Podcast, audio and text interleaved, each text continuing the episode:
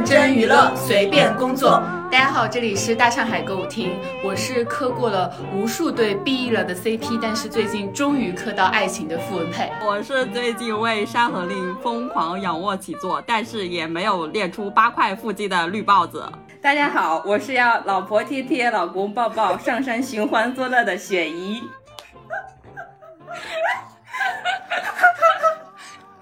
句话不尴尬吗？你不羞耻吗？我不羞耻，我理直气壮。除了我，我和雪姨还有绿帽子，我们还邀请了另外一位嘉宾是魏光雄，也就是 雪姨的情人，来和我们一起磕生磕死。大家好，我是第一次来到歌舞厅的雪姨的情人兼中科院院士魏光雄。好羞耻啊！这个开场白。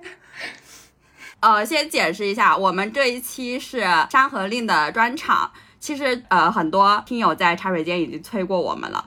在三月份剧播到一半的时候，我们就已经有了录制计划。然后后面大家又呃商量说，干脆等《浩一行》上了，然后刚好录一个。春日的限定专题，但是我们也没有想到那个太子的日历越撕越厚，所以我们就不等他了。这一期是我们作为《山河令》和浪浪丁的粉丝啊，所以肯定是带着滤镜和个人感情来讨论的一期，所以大家可以理解为呃浪浪丁的粉丝茶话会啊。如果有不客观或者情绪失控的地方，还请 听友们包容一点，大家不磕归不磕，千万不要骂人。然后，然后我要补充一下，如果说我们录制顺利，然后剪辑也顺利的话，大家听到这期播客应该是正好在五月十一号，也就是我们命运般的老婆张哲瀚的生日。然后，让我们一起大家祝他生日快乐，好吗？老婆生日快乐，命运般的老婆，永远幸福。然后这里可以放那个快本的那个 BGM，就是那个生日快乐的那个。把所有的对对对对，这个可以放这个。所有的快乐，嗨嗨，亲爱的亲爱的生日快乐，祝你幸福永远都不停转。你们还要开气泡水吗？开开一下。喝一口。用俊子的代言为老婆祝生日快乐，晋升，磕到了，磕到了，磕到了，仪式感要有。而且我们这一期可能会卡在五月十一号当天的十一点二十九分发布，这又是为什么呢？因为十一月二十九号是我们共同的老公龚俊老师的生日，在这里让我也提前祝龚俊老师生日快乐，生日快乐，给您拜个早年。祝你发财，恭喜发财，恭喜发财！您您这个早年有点早，但是祝发财永远不会早。对，好了，那我们开始我们今天的节目吧。好的，大家都知道我们今天要聊什么了，就是今年单改剧的最大黑马《山河令》。如果说大家之前可能听过我们就是春节时候发的那个。就是什么什么饭圈大拜年那一期的话，我们应该当时提到过，就是一起压了单改幺零幺的那个扑和爆，然后在谈山河令的时候，我们完美的错过了他，就是就是完全没有给他多一点点眼神。然后鉴于我们大上海毒奶的这种人设，我觉得山河令应该感谢我们，就是由于我们没有毒奶他，所以他今年爆了，对不对？就是单改一零一，我们就不再做那个过多的赘述了。之前大家也已经就是大家还也提到过，然后现在各个方面的微博呀、豆瓣呀，大家都都有很多的介绍。然后我主要是因为之前有军备到很好玩的一点，我觉得是说耽美这个词，然后是来源于于日本，然后当时早期年间晋江板块还是很火的，然后耽美的尺度也大。后来晋江配合。网络平台进行一次净网活动整改以后，耽美的那个所属的板块消失，取而代之的板块，你们猜叫什么？叫什么？纯爱。叫纯爱板块。对，我知道。然后《山河令》在优酷的剧场就叫纯爱剧场。哎，不是叫宠爱之城吗？纯爱吧？宠我咋爱记得是纯爱？都是爱。不重要，都是爱。晋江对 BL 就是纯爱，对对对，它的分类就是纯爱，嗯。然后简单介绍一下《山河令》的剧情嘛，它其实讲的是张哲瀚演的是一个天窗首领，然后他为了就是追求自由，脱离这个天窗的组织，然后。不惜以生命为代价，就是给自己定下了七颗钉子，然后去脱离这个组织。但是他在脱离之后遇到了这个鬼谷谷主，也就是龚俊演的那个温客行，然后两个人其实都身负深仇大恨，也不算吧，就大概就是两个人相识之后互相救赎的一个故事。然后《山河令》其实改改编自的是那个 P 大的小说《天涯客》，它其实不算是 P 大很有名的一本小说，对吧？对，嗯，他是他很早期的一个作品，当时他还上大学。然后他是从《天涯客》改名叫《山河令》了，所以当时因为《山河令》这个剧名和另外一部剧有点相似，所以曾经还引起过一些争议吧。但好像我印象中所有的单改好像都都要改名，这种感觉就是他为了过审，就是要和原著有一些区别。但是杀破狼没有改杀破狼没准后期会改啊，我不知道。啊，对，也有可能上的时候，毕竟天涯客拍的时候还是叫天涯客的，对张公案好像也没改吧？张公案没有，暂时都还没有。张公案已经不叫那个单改剧了，它已经变成了一个纯粹的破案剧了吧？刑侦剧，对，呃，你说到改名这个，我想到前两天有网友吐槽说，撒也不是改名叫左肩有你嘛，然后他们就说，那为啥不能叫右肩有你，只能叫左肩有你？对啊，为什么？是不是因为心脏在左边呀？是因为杨丞琳那首歌左边吗？会科，哎，那当时那个那个剧姚姚姚雪漫的那个左耳也是左耳是吧？哦，哦，为什么都是左？爱情啊，可能爱情跟左有关。因为对，就是要要把你放在距离我心脏最近的地方。对，我还没有讲完呢。就是《山河令》其实是那个《天涯客》分上下两册嘛，就是原著分上下两册。其实《山河令》是那个下册的标题，它的上册叫《琉璃甲》，下册叫《山河令》。所以他直接选了《山河令》，然后我看了网上一个解释，讲的还蛮好，就是说，因为天涯客就是其实周子舒和温客行两个人最后都没有成为真正的那种天涯侠客的感觉，就是他们两个人仍然是比较心怀天下的，所以他就是取《山河令》可能也有一点，就是仍然是有一些心系天下的感觉，所以叫《山河令》。哎，有一个剧不是叫《琉璃》吗？如果它叫《琉璃甲》的话，会不会就让人把这两部剧给搞混淆啊？有可能，你毕竟也搞混淆了玲珑和醉玲珑。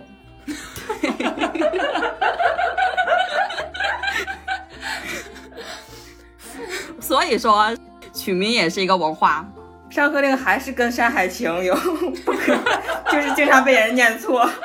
对，马上呃，优酷又有一个新的单改叫《山河表里》，也、嗯啊对对也是也是 Priest 的那个同名的小说改编的单改剧。对它，它这个名字也值得一说，《山河表里》。对，包括还有后续的那个《浩一行》，还有刚现在正在播的《长歌行》，也特别容易让人混。还有一个《力歌行》，现在也好像也在播了，也在播哈，好像是。青簪行》。哦，对对对对，还有《青簪行》。到底行不行？让我们拭目以待。然后我想介绍一下他的那个两个导演，他们两个都是香港的导演。然后陈志超的风格其实是拍过风格特别多元化，各种类型，什么喜剧啊、武侠剧啊，还有什么《聊斋志异》这种灵异剧啊。就是他各种类型都拍过，包括偶像剧，像什么《旋风少女》啊什么的，就是他的风格特别的奇奇怪怪的，多元化。对对对，然后乔欣跟胡一天的那个小风暴其实也是他拍的，然后还有王王俊凯的《天坑鹰猎》什么的，巴拉巴拉巴拉都是他拍的。我觉得这个导演串起了我们大上海。对，然后另外一个导演那个马华干，其实也是香港的导演，他拍过刘诗诗，就是你姐的那个《犀利人师》，你、嗯你有印象吗？我感觉你没有，我没有，就是他和吴奇隆的那个啊。我对他跟吴奇隆合作的剧一个也没有看过，只有《步步惊心》啊，《步步惊心》就你没步看过吗？步惊心》，《步步惊心》我看完以后，但是他们他成了我姐夫以后，我就没有看过了。好的，呃，然后那个编剧就是那个小初，就是很多人不是对，就这次不是很多人对他争议蛮大的嘛？就有的人说他狗血，有的人说他其实编的还蛮好的。他其实也就是《山河令》是他的第一部编剧作品，他原本是在什么投行工作的，就是完全的跨行，然后后来去读了一个什么导演系的硕士啊什么，在外国读的还是，然后回来之后就第一部剧就编的是《山河令》。还说是那个是那个总制片人马涛亲自挑选的他，然后就是两个主演吧，一个是龚俊，龚俊是毕业于东华大学的服装表演系，好像这样，因为东华还是以纺织出名的嘛，那个学校。然后他最早的作品是一个网剧叫《刀剑缭乱》。就是《盛世》其实不是他的第一部剧，他第一部剧是《刀剑缭乱》，然后后来他拍完这个剧之后，才和那个海西传媒签了那个工作室和海西传媒合作的形式签了一个约，然后海西负责的是他就是一个整体的演艺事业的一种规划，嗯，然后一八年他才拍的《盛世》，也就是著名的他的第一次下海的电视剧。海西，我想说一下，就是他这个经纪公司跟其他经纪公司还蛮不一样的，就是他主要是除了一些直接签约艺人之外，和艺人工作室是那种合作的关系，比如说像哦，就是像像王祖蓝啊。李亚男啊，还有张绍刚、李诞啊这种的，他们主要是给艺人提供这种。法务啊、税务啊，或者是宣传啊这种的工作。然后那个他的影视约应该签的是新派系。嗯，龚俊，我们不是很确定他现在的这个约是不是还在新派系啊，或者说是不是影视约里面可能还在分。但他之前较早期演的一个曝光量比较大的剧是那《醉玲珑》，觉得是陈伟霆和刘诗诗的一个古装剧。然后这个剧里面他还演一个比较重要的配角吧。这个剧是新派系做的，那新派系的老板是唐丽君。然后唐丽君之前当制片人的项目有，呃，像《花千骨》，就这几个剧都是跟慈文有一些合作的。所以就虽然我们不是很确定唐丽君是不是。呃，在慈文担任过什么职务？但是他跟慈文在项目上肯定是有一些合作的，就新派系跟慈文。那《山河令》这部剧也是慈文来制作出品的，所以我们悄悄的推测一下，是不是有可能，呃，因为这一层关系，然后也可能推荐了镜子来演《山河令》。然后俊跟呃优酷应该也是有一个不知道算合约还是算。呃，比较密切的合作关系，就连着几部剧是在酷，包括后面要播的《你好，火焰蓝》也是酷一个比较主推的剧，好像是就是慈文跟优酷都走得蛮近的。呃，但我看了一下慈文的年报，他们的剧还是在优爱腾三家还比较平均的去分，就是像《花千骨》啊，还有《楚乔传》啊，还有《老九门》啊这种比较。爆的原来由慈文做的剧都是那个白一聪当时主要操刀的嘛，但是后来这个人就从慈文里面独立出来了，成立了一个新的公司叫联合文化，然后后来爱奇艺就入股了联合文化，好像然后爱奇艺就和直接和这个白一聪走的关系比较近，就把慈文有点。有点撇出去了的感觉，然后后来慈文就好多年，就大概从《楚乔传》之后，就慈文好多年都没有再出过一些新的爆款剧了，直到《山河令》嘛，就是因为它中间。其实是有几，因为大将离开了，他有好多年的空窗期，然后后来才出了《山河令》，然后这次《山河令》他就不再是跟爱奇艺了，又是跟优酷，所以我觉得还是蛮大的一个转变。哦，讲到慈文，就我看了一下他这几年的年报，很惨，就对，而且前几年正好影视寒冬嘛，确实，呃，甚至到去年的年报应该也还是亏损的，就他有个预告说去年大概亏了两个多亿吧。他好像亏损，主要是因为他要去做游戏，就是他自他拍那个《花千骨》之后，他好像觉得要把电视剧往下游这种游戏去做衍生，然后他在他收购了一家，我印象中不知道叫什么，反正收购了一家做游戏的公司，然后这个公司就开始巨亏钱，然后就把他的财报拉得特别难看。嗯，反正他也没做出来，然后自己的电视剧也没做出来，然后游戏也没做出来，反正就好多年就比较落寞。嗯，慈文好像现在还在想做一些互动剧，就是半影视半游戏的这么一个新的内容形态。然后他们今年三月份跟咪咕视频，不知道大家知不知道这个视频平台，它是中国移动，就感觉有点像国企国家下面，哎，不知道，就一个一个一个视频平台。然后上面现在，呃，除了一些剧之外，那种体育赛事的转播比较多。然后他们现在在发展五 G 跟 VR 什么的。然后慈文跟他们就有一个合作，就未来应该会合作一些影视版权的开发跟剧，好像每年至少两部吧，就专门给咪咕，然后包括一些互动剧、游戏、VR 的这些的开发。然后呃，为什么慈文跟这个我不知道是不是有关系啊？跟这个非就传统商业像优爱腾三家的平台去合作呢？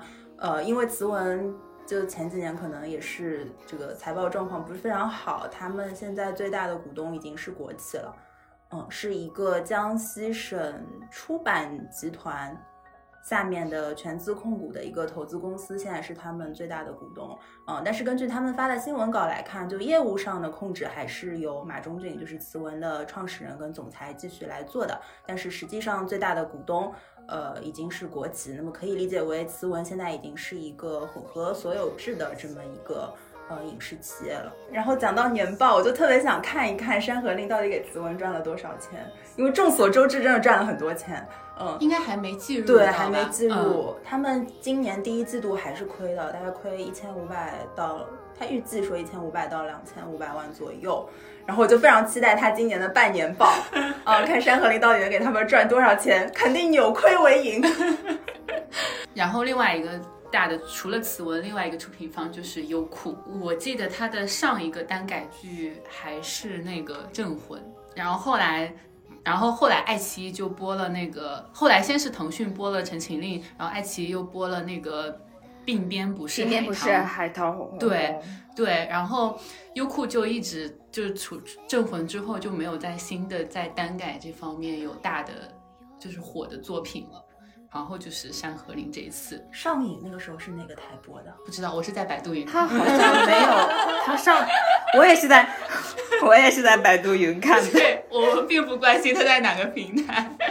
而且当时盛世我有搜到，他们说是在腾讯播的，但是盛世有上过吗？我咋觉得好像都没有上过，就直接就就直接我都是在百度云看的百。度云，我也是。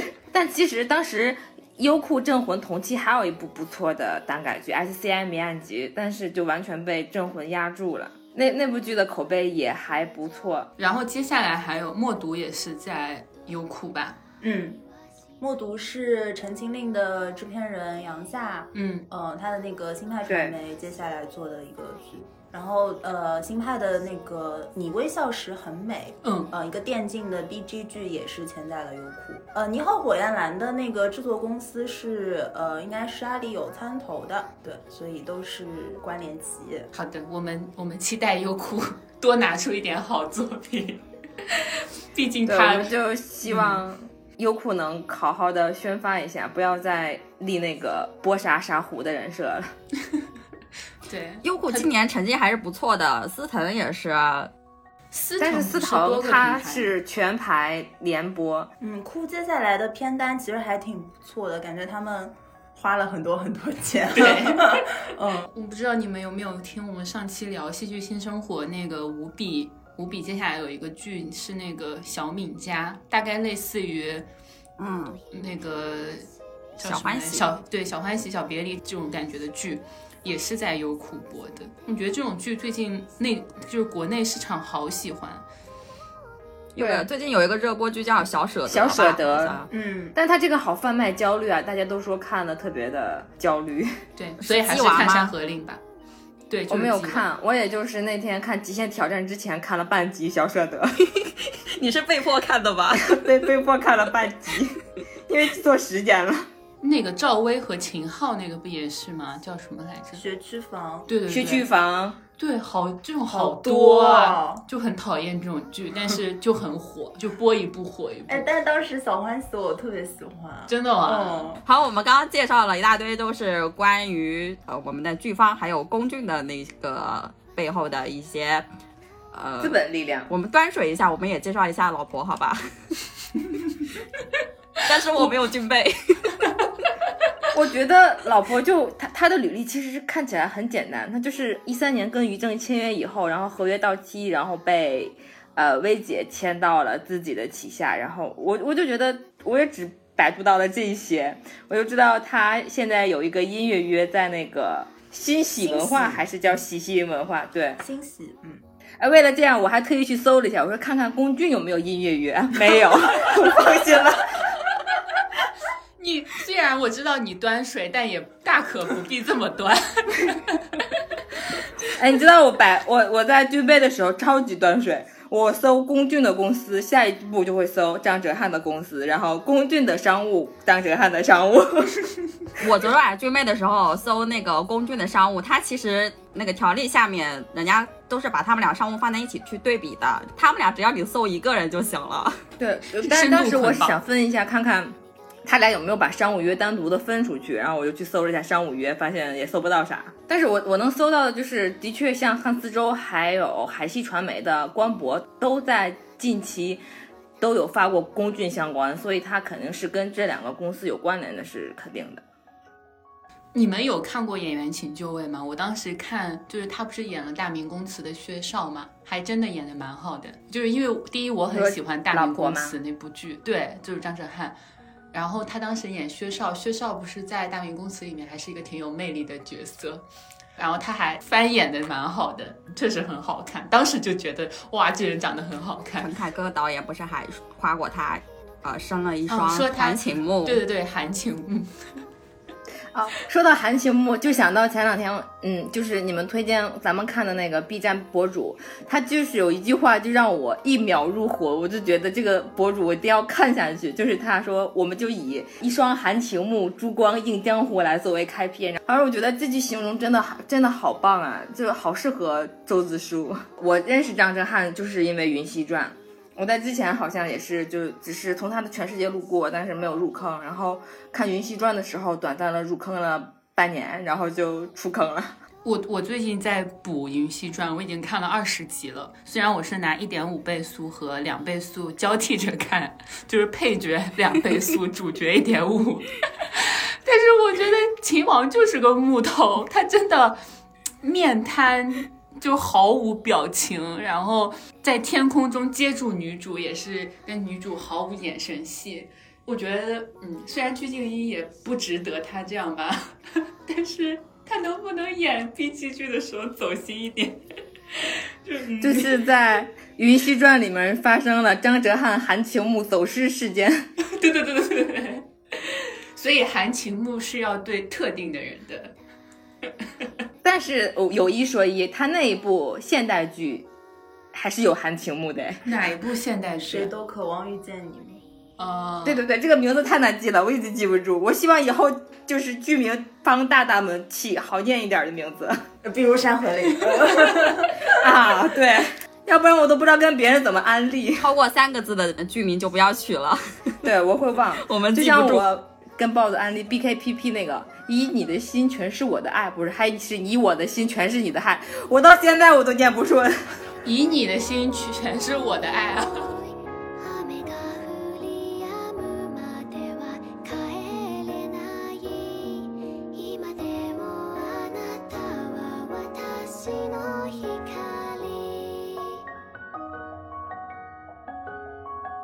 刚刚我们其实讲了，就是包括他的主创、导演啊。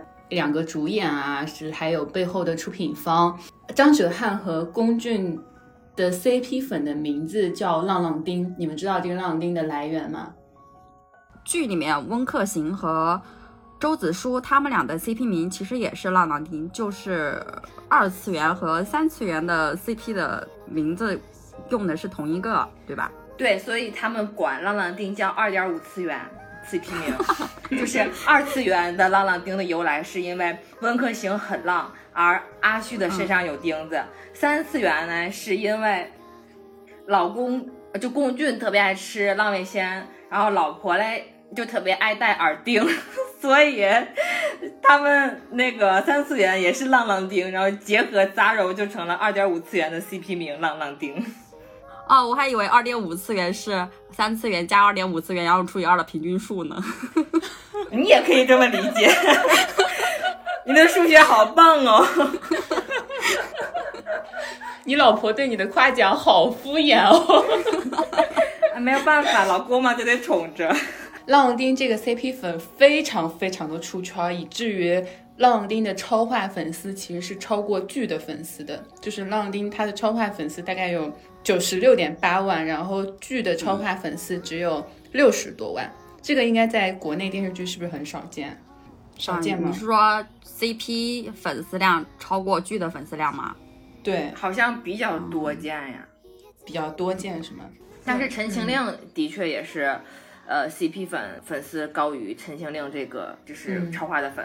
浪浪丁的那个 CP 超话已经 呃连续好多天排在 CP 超话榜第一了。老袁说这个应该计入二零二一大事件，但我不想理他。《山河令》刚刚开播的时候，浪浪丁的超话是在二百名开外，但是播出三天以后就冲进了一环，就进了前几名，就是十来十来名吧。然后直到现在的登顶，我觉得山人们很努力啊。其实 CP CP 榜这个超话的机制是跟咱们各超市有一点点不同，因为个人超话的一个评分的机制、啊，大家就一部 以前那一期我们有就是特别详细的介绍过微博和豆瓣和兔区是怎么追星，这个我就在这儿也不多讲了。个人超话里面是可以送积分的，但是 CP 超话是不能送积分，也就不存在所谓的打榜。但是它也是有自己的一套特定的规则，主要的也就是看一个你每日签到的人数呀，然后有效的帖子数呀，一个互动量，还有一个浏览量。什么叫有效的帖子？就是跟各超市一样的，需要带话题加十五字，然后再加美图，然后再加有效的转赞评。但是如果说你自己单独去发了一个水帖，然后你底下的互动特别少的话，这个帖子其实是没有意义的，对于这个超话来说。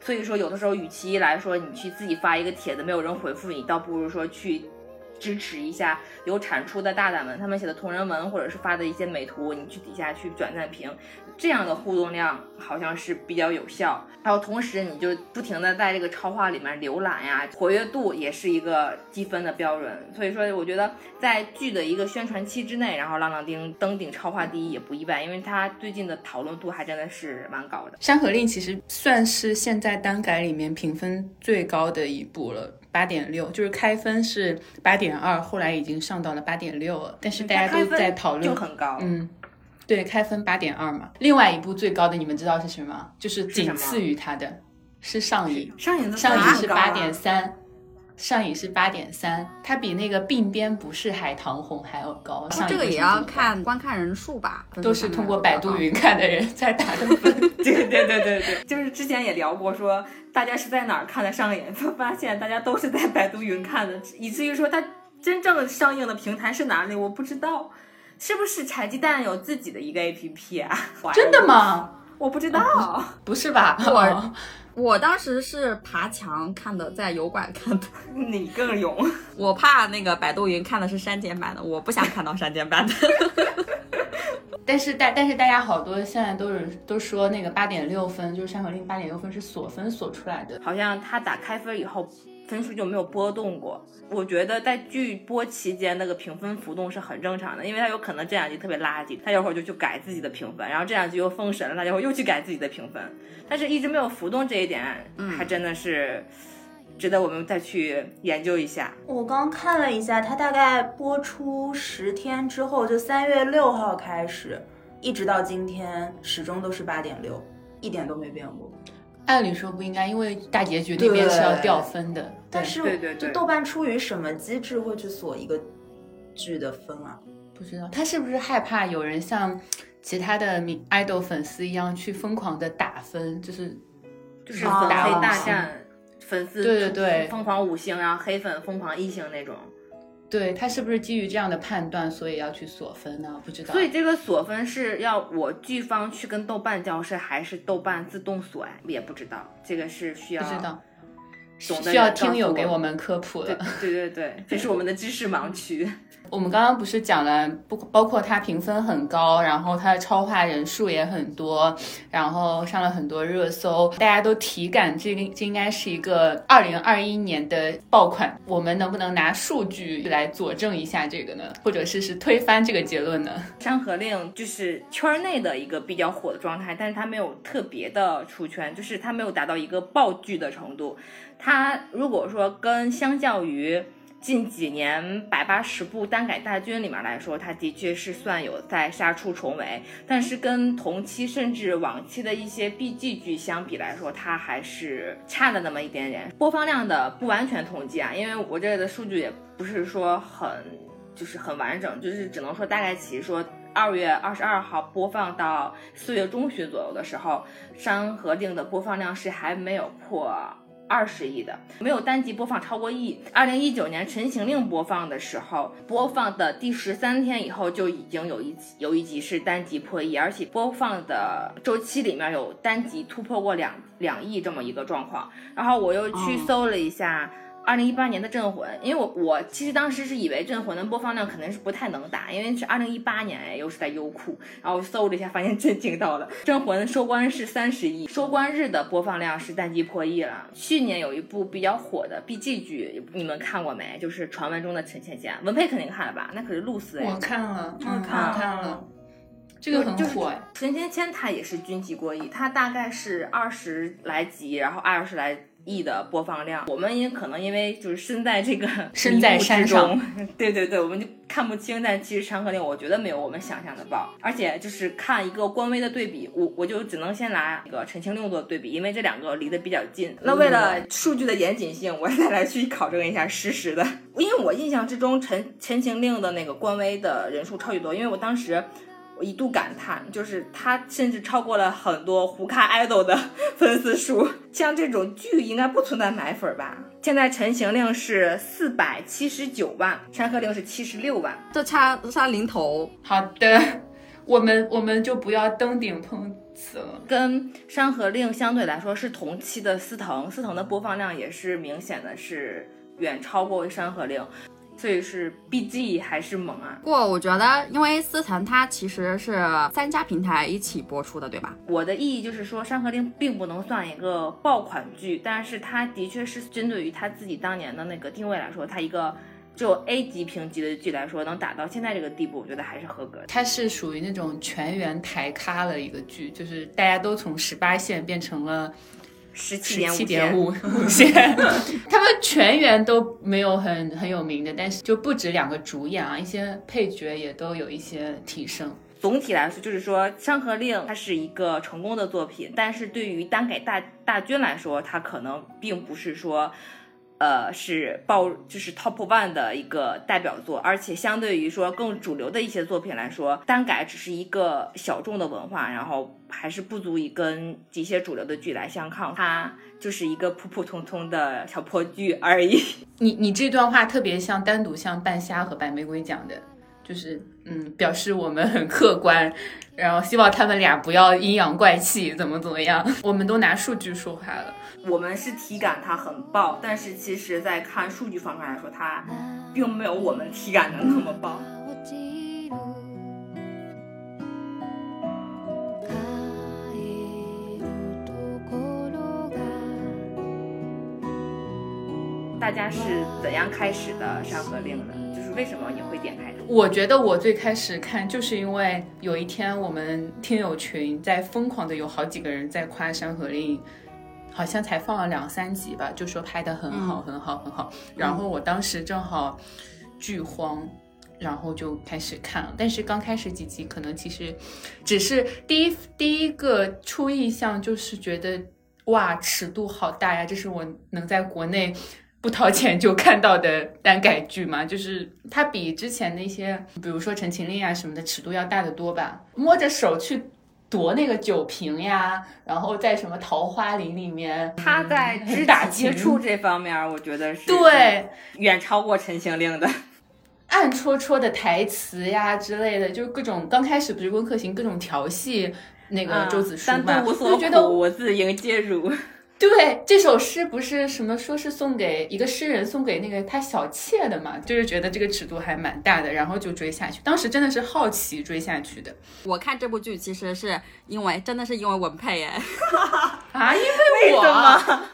对，因为我怎么了？你们你们一开始在那个群里面，在嗯、呃内部群里面讨论《山河令》的时候，我我其实是挺拒绝的。我看了一下时间是二月二十八号的凌晨，你说你一口气刷到了领的最新的剧集，然后你在群里面发出感叹，你说这部剧不叫单改，是真正的耽美。对我的原话是这样的，对，然后我一下子就被精准安利到了，然后我就去看了。我是作为单改一零一的重要参与者，作为单改一零一的全民制作人，我是不会放过任何一个就是作品的，所以我当然是会打开《山河令》。但当时你知道，我刚开始看的时候，我是自己偷偷看的，我谁都没有说，自己默默的看，直到文佩发了他的感想，我才发现文佩在看，然后你也在看，然后咱们才开始单线私聊，然后最后建了咱们的家长群嘛。你们都应该感谢我，是我让你们认识到了这么好一部剧。其实我一开始看这个剧没有上头的原因，是因为周子舒易容了之后嘛，那真的是有点难太接受丑了，那个真的是，我我我把它评为脏脏包。剧剧中就是电视剧历史上最强易容。周子舒那个表情包也的确是出圈了，就是用咱们那个微信里面那个表情包给他拼拼接接，然后旁边配了个字儿叫“娘了个腿儿嘞”那个。我追的比较晚，你看来你们追的比我还晚。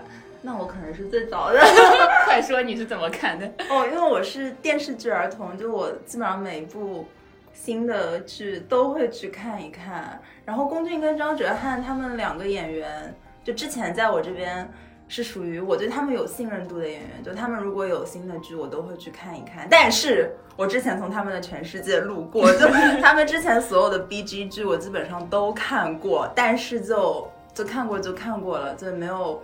特别有印象，《明熙传》稍微有点印象，因为那个时候有一点小火。我就想说，哎，他们两个看起来也没有什么 CP 感，怎么搭在一起？然后我也是，嗯，大概一零一。青春制作人，制作人，对，中科院院士，科大的科，嗯，对，就就这么几个元素加在一起，就肯定会想看一看，然后一看就就上头了呀。同时追剧的时候，网上有很多网友就会列文虎克，或者他们会有些梗，对，就比如说像呃刚刚说到那个。我自迎接入、对对对，但单独单独然后还有什么贴烧饼，嗯就那对贴烧就买了饼很多，然后就越看越上头，想说，哎，你们真的有点东西，嗯对对对，就肢体接触，还有我很喜欢的那个武侠的镜头，我觉得拍的特别好看，嗯，就他们跟丐帮打的一场，还有贝德马湖的一场，就这几场武侠都特别好看，嗯嗯对嗯这几个就是高光场面的武侠，我觉得还是拿捏到了。那大家觉得有哪些封神的名场面？这个王选的封神的片段就是第十二集的童生，还有第二十七集的公死。我说一下我自己心里面就是印象比较深刻的封神的片段嘛。第一段比较打动我的，好像是第八集温客行和阿絮一起逛那个集市嘛。然后这里应该是老温第一次就是来到人间逛人间的这个市井的街头。然后那时候我记得阿旭好像在剧里面还吐槽他，呃，像一个熊孩子一样，头一回赶集似的。我我在想，这可不就是他第一次体验这种人间的烟火嘛？因为呃，龚俊其实他在这个剧里面那个演技是，呃，争议还是挺大的。有人就会觉得他的演法有一点油腻啊，油腻不是他的人设吗？他本来不是怎么怎么把油腻当一个人设？不是不是说他人设的油腻，是有人有一些有一些人就觉得他可能演的有一些，这 反正好的龚俊的演技在《山河令》里面忽上忽下的，我觉得。对，我觉得还是有一点争议的吧，就是有的人是认可的，有的有的人也是有一些非议的。但是我觉得这一段他就有把温客行鬼主身份之外的那种天真无邪的一面嘛，就演得非常的自然。看过《山河令》的人都知道，他的身世是非常的凄惨的。他是在一个幼年期间就亲眼目睹双亲惨死，然后被逼去鬼谷地狱生存下来的人嘛。但是他在看到了人间烟火的时候，他还能嗯，就是快乐的像个小孩子一样。所以这份他表现出来的纯真和他之前那些悲惨的经历，我觉得对比就是非常强烈的。所以这里让我觉得，嗯，又又惊喜又心疼，因为他的人设是那个疯批美人，对吧？对但是他在那个阿旭面前，就是完全你看不到他疯的一面，他可以卸下一切的心防，然后展现出了他最纯真的一面，甚至可以说他就是因为遇到了阿旭，才真正的感受到了那个阳光，才真正感受到人间是如此的美好，所以这段我觉得比较打动我。后面我们不是还在群里转过一个花絮，就是他们也是在那条大街上，然后拍完戏之后，那个张哲瀚就边脱衣服边走向导演那个、哦对对对那个长镜头，对吧？哇哇，那个边也对好美啊！千万级的那个路透，那个路透也非常的美好。那应该就是你说的那个片段拍完之后的对对对对路透吧？对对对对夏太美夏宫的了。老婆。那光雄嘞，你的名场面是什么？你的名场面，呃，因为网上那个就大家公认最封神的，可能是一个十二集的童声，就晒太阳那里，还有一个二十七集的共死。自己心里两个比较封神的画面，一个就是在跳崖之前，就周子舒从山崖上面飞下来到温客行的身边，然后站在离温客行好近的地方哦，就不是正常两个人对话的距离呢。然后因为他们啊身高差也很好磕，然后周子舒就是一个仰视的镜头，就看着温客行，然后眼睛里面都是爱，然后跟温客行说了一句“省省吧你”，就那一句真的疯狂戳到我，我觉得那句就是他们两个之间关系的一个。浓缩出来的精华，就那句是真的非常非常打动我。然后好像就昨天刚刚放了那一段的，他们就在绿幕那边拍摄的时候的花絮对花絮，对。然后我又把那段又看了一遍，就哇，那那是我心里面整个《山河令》就最最最最打动我的地方。就是在张哲瀚不是在那个周旭没有来之前，他原本在跟叶白衣对打，他像一个刺全部竖起来的小刺猬一样，然后那个周旭一来就说你省省吧，然后立马把他的刺给捋平了，这种感觉。对然后两个人一起转过来对抗所有这些道貌岸然的武林中人。对对对对，然后我心里还有一个比较封神的是，呃，就是温客行醉酒，然后搂腰抱周子舒那里，嗯呃，就在抱抱，当然当然抱抱本身非常非常封神啊，这个也是、是我能看的吗？呃，但是在抱抱前面有一个细节是，呃，刚刚抱上的时候。周子舒就很顺手的把温客行的长发从他前面撇到了背后，嗯就那一个动作，我看到的时候就是，我的天呐！老夫老妻了。哦哦，就这老夫老这细节非常非常戳我。嗯嗯对。嗯然后那段花絮也是也是看了好几遍，真的张哲瀚把周子舒演的非常非常好，就这种细节的设计。嗯，我发现光雄是一个细节控，嗯，我其实一直觉得那边。就是张哲瀚给的戏特别好，但是龚俊有一点点没有接住，接住我不知道为什么对，但对没有接的太住，但是他他那边因为花絮，他一直在教他说你的手应该怎么放这个，怎么放这个，但是最后可能效果因为是近景就还好，就是他搂着他的腰嘛就还好，但我总觉得好像有一点点小遗憾，就是感觉没有接住，就是微表情啊什么的没有太到位，但也蛮好，但也很好很好的。我心目中的名场面有一个就是跟我的情人重合了，我们不愧是命运般的情人。不枉我给你唱了一首，我，我给你放了一首《情人》。你，温客行被围围攻，周子舒飞身下来，然后跟他说啊，省省吧你。我觉得这这四个字真的是代表了就是万千种情绪。然后当时他那个眼神戏也特别好，就是一种你不要给我耍这些小聪明，我都懂，你所有的东西我都懂，剩下的我和你路我们要一起起对抗整个世界。对，就剩下的路我们要一起走，你不要试图把我甩掉，我不信。还有一个就是场景，就是呃，温客行从叶白衣那里得知周子舒快要死掉了的，然后那个雨夜，其实那个雨夜，我觉得他们俩演的都还蛮好的，但是更戳中我的其实是老温演说的那那一段词，就是原来我这一生来来回回还是不合时宜这四个字，想玩的时候玩不成，想要的东西要不起，想留的人来不及。我觉得当时他望着转身而去的周子舒，然后心里想的是。念出来这句话是真的是万般委屈就在他的心里了，因为我觉得他这么多年来，除了一个小阿香，再也没有遇到过一个让他能觉得可以是知己一样的人。然后好不容易遇到了，给了他生的希望，给了他光以后，这个光自己反而却要消失了，他可能是有一点我接受不了，但是我又无可奈何，就会有一些心疼。再结合他以前的遭遇，他的父母惨死呀，包括童年的一些经历，都会觉得。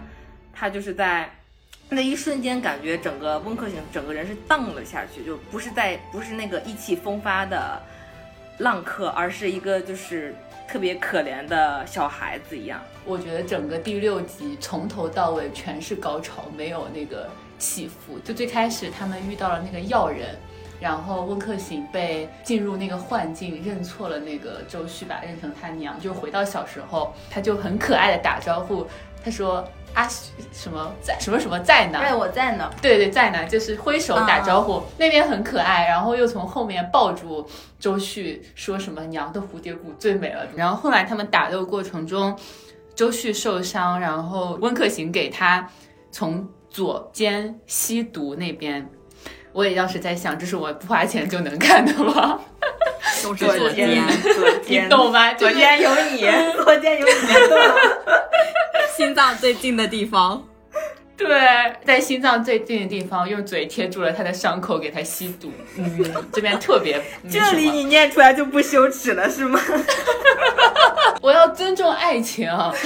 然后后来就是他们在水上打架，那个那个景拍的特别美。就是是一个背光的剪影嘛，就是像一个像一幅水墨画一样的一个武打的场面，就是那些那些慢动作都是在推拉，这不是打架，就是鸳鸯戏水，互相其实是在调情的感觉。然后就是到了水下，温客行怎么都找不到周周旭，然后他又很着急，左看右看的，然后周旭就从。左肩拍了一下他，又是左肩，然后他就扭头一看，看到了他，然后两个人相视一笑，开始往上面游，这也是个名场面吧？我觉得这一集都是名场面。然后就是上了水之后，周旭不是受伤了嘛，他就说老子饿了，老温去给我弄点吃的来。然后那个他就说你为什么不自己去？然后他就，然后那边有一个特别娇羞的微笑，那边有一个。惊为天人，你知道吗？老婆 就是老婆卸妆之后露出的一个温柔的一笑，我的妈呀，完全的被击中了。那你老温还就是拖着自己的腮，然后看了老婆嘛。那然后有一个这个就是我陷进去了那个的表情包，对，我陷进去了。哇，我觉得那一幕也好美。花絮的洗兔子那边，他们又互相的在河边泼水调戏。调情，我觉得第六集全集就是是是值得下载下来留给后代看。那一幕 B 站上面有一个 UP 主，就是也分析了这里面有一个细节：周子舒落水之后就久久没有上来，有可能他是在试探温客行后续有没有什么举动，比方说温客行有没有跳进水里面来找他或者来救他。如果说他没有跳下来，那阿旭可能他的本意就是，那如果你都不来找我，我就走了。但是温客行还是没有辜负他的希望，他还是跳跳去水里面去救了，呃，去找他。所以这里面他可能也就是在这一刻，他真正的愿意以自己的真面目去见那个温客行。这里我可以给大家推荐一个。B 站的剧评 UP 主，他的名字叫橘子是沃特。这一期的剧评的名称标题叫《山河令的四十四十个逻辑彩蛋解析》，我觉得真的非常的神。这个 UP 好像本来是做美妆护肤类的，因为我我有在弹幕上刷看到大家都刷他说你快快快不要去做美妆了，然后你快是来做剧评吧，我好想听你在分析别的剧。他说，因为温客行和阿旭他们俩的前前身都是一个。比较有争议的一个身世，比方说温客行，他是鬼谷的谷主吧？那么他那他之前肯定是做过一些不太好的事情。然后像像周子舒，他是天窗首领的一个身份，他的地位的建立是在就是有很多人命的基础上面建立起来的。所以如果说他们以这样一个身世在江湖里面立足的话，其实是还是有一些罪恶的。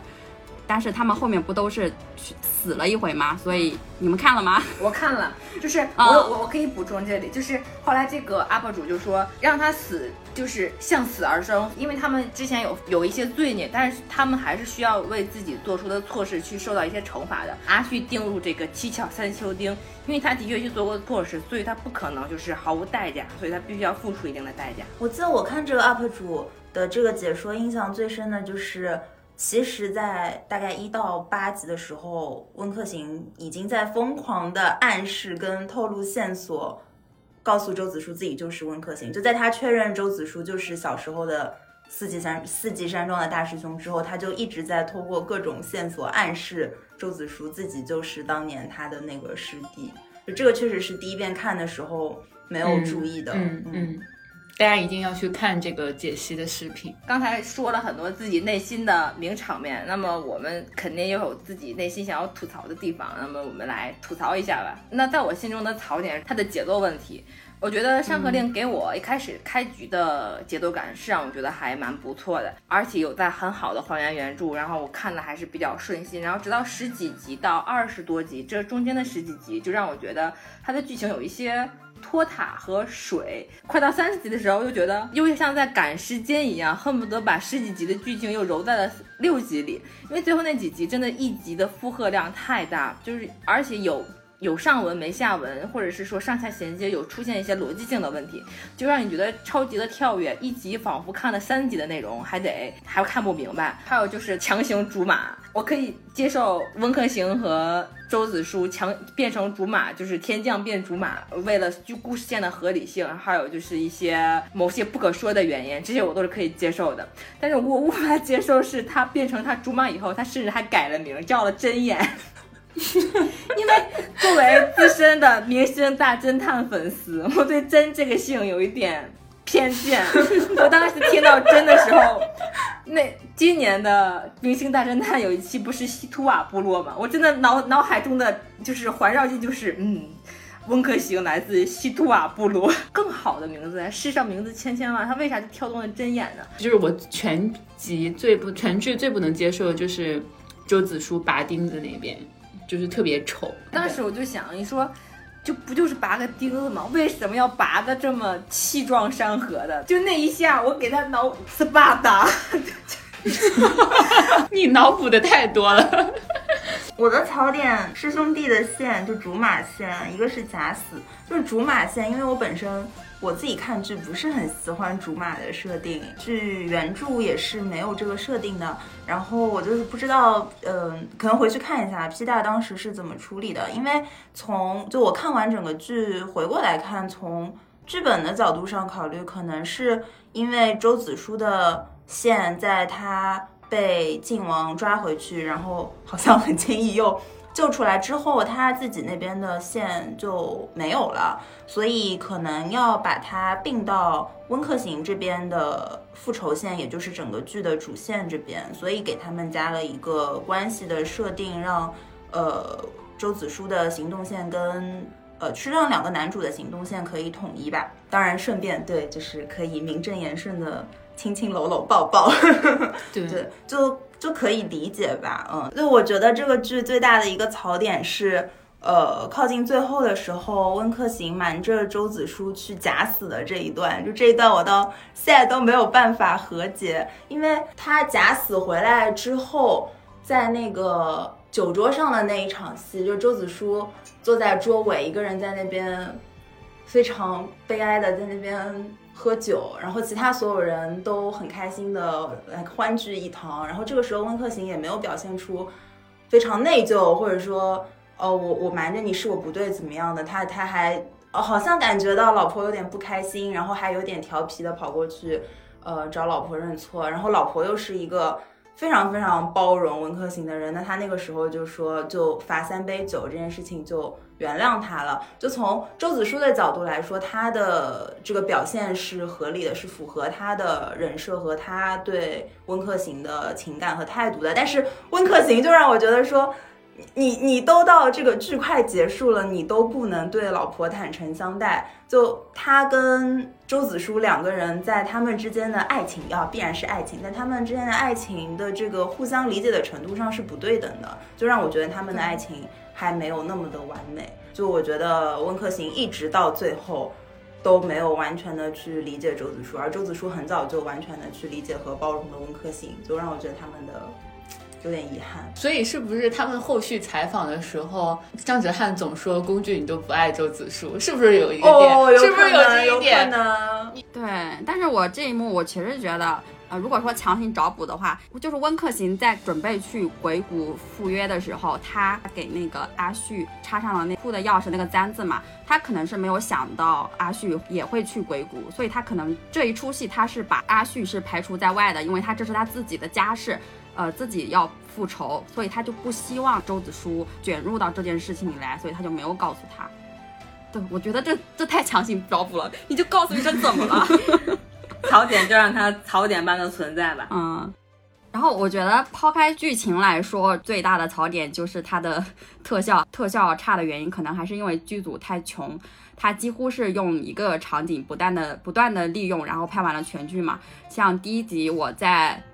呃，我在安利我同事看的时候，第一集周周首领杀老头的时候，他用的那个招数是一剑割喉，然后当时那个伤口，我同事说，你看这个伤口，他几乎是看不到伤口的，然后几乎下一秒就能愈合，然后我就跟他说，我说你知道什么叫微创吗？我说这就是高手之间的事，你就不要管了。第二个槽点。也是很多人夸的点，但是我觉得对我来说是算是槽点，就是他的打戏用了很多的慢动作和慢镜头，在我来看还是比较敷衍的。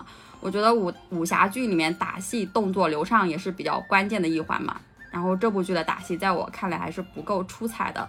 我印象最深的一幕就是，呃，雪姨刚刚说的她的封神片段雨夜那一集，温客行和叶白衣两个人在那个桥上对打，打到激情时刻，然后开始击掌。然后河水就爆炸了。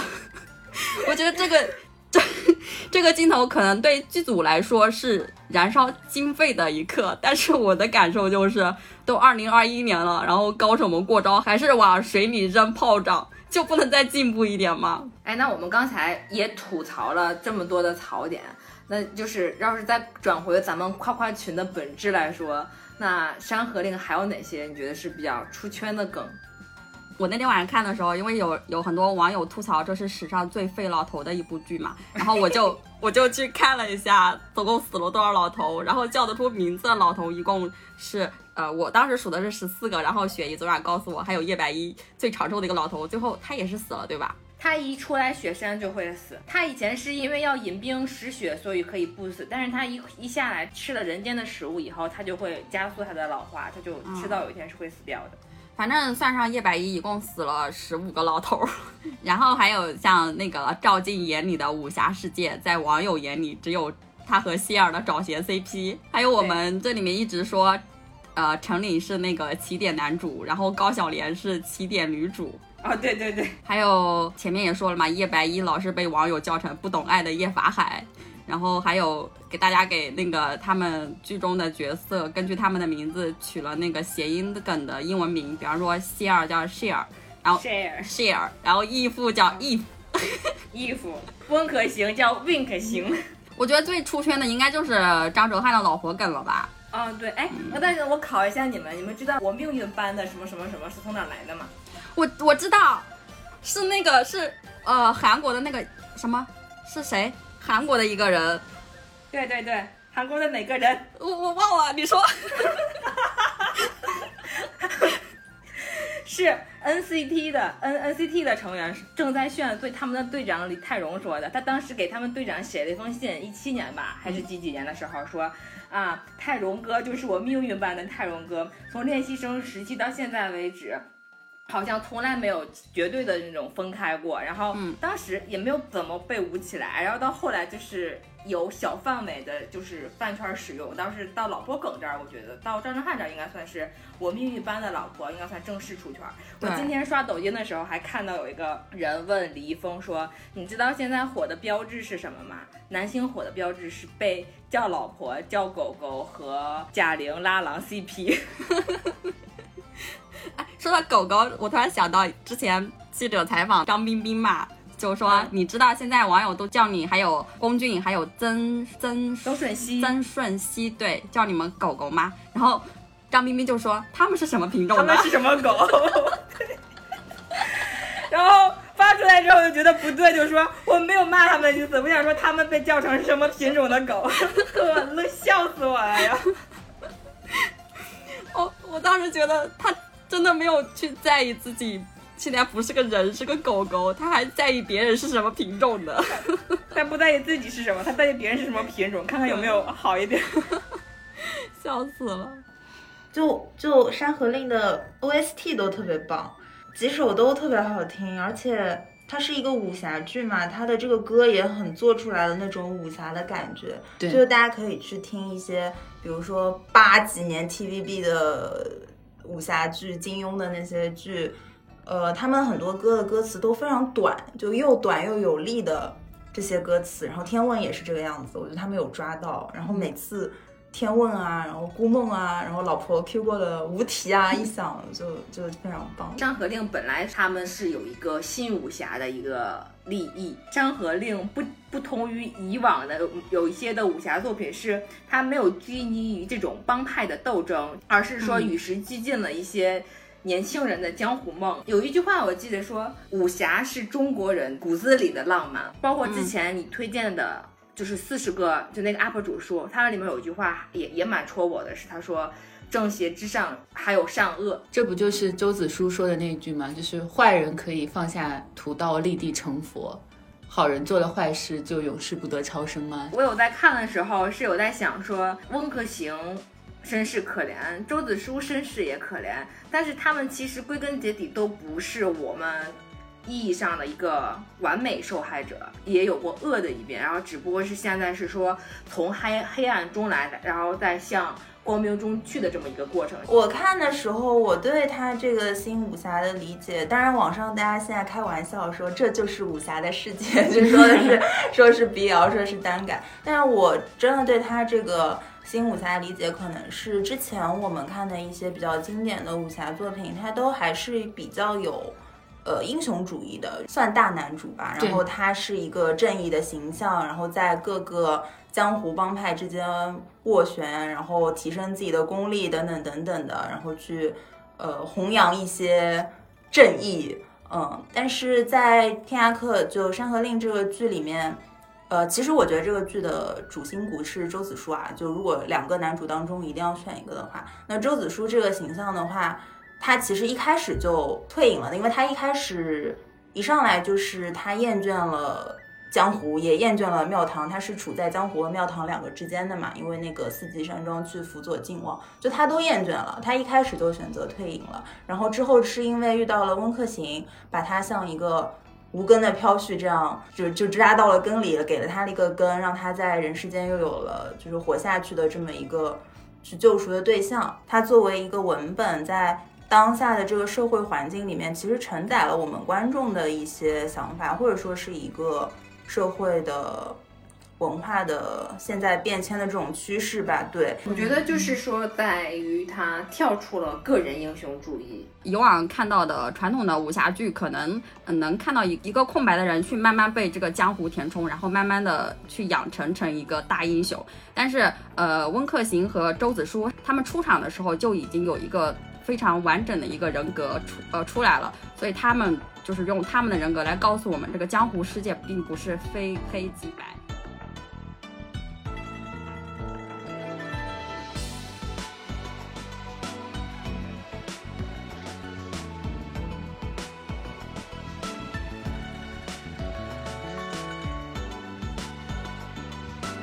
我们大家其实刚刚聊了很多关于剧本身的情况，但是我知道我们四个人其实不止磕了剧里面的 CP，还磕了 RPS，是吧？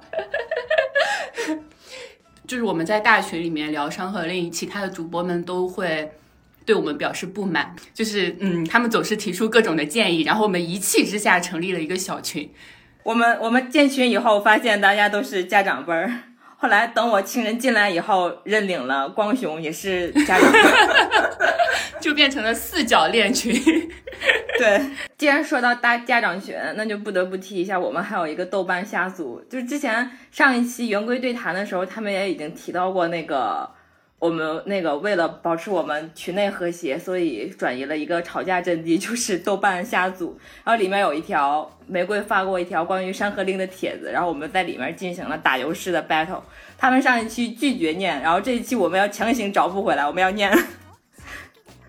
这个打油诗是白玫瑰，他非要跟我们 battle 浪丁是不是真的？然后我们就跟他进行了一场对打。山人磕得上了头，四月飞云有点愁。作为山人无他求，我们 CP 永长久。CP 若是能长久，心碎女孩何处有？别处有归别处有，山人一定共白头。好了，该你们了，快！有科坎坷直须科，莫待无科空泪流。你怎么还不好意思了呢？你今天怎么这么娇羞？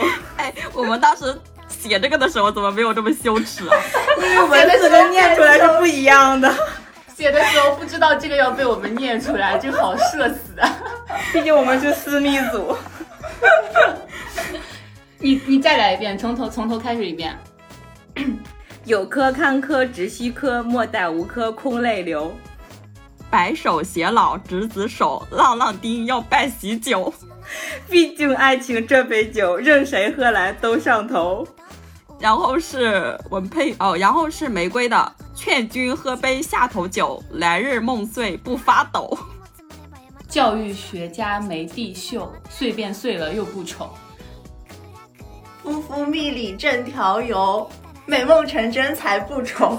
丑不丑来我不评，怕你梦碎伤感情。贷款梦碎我不怕，就怕有人说闲话。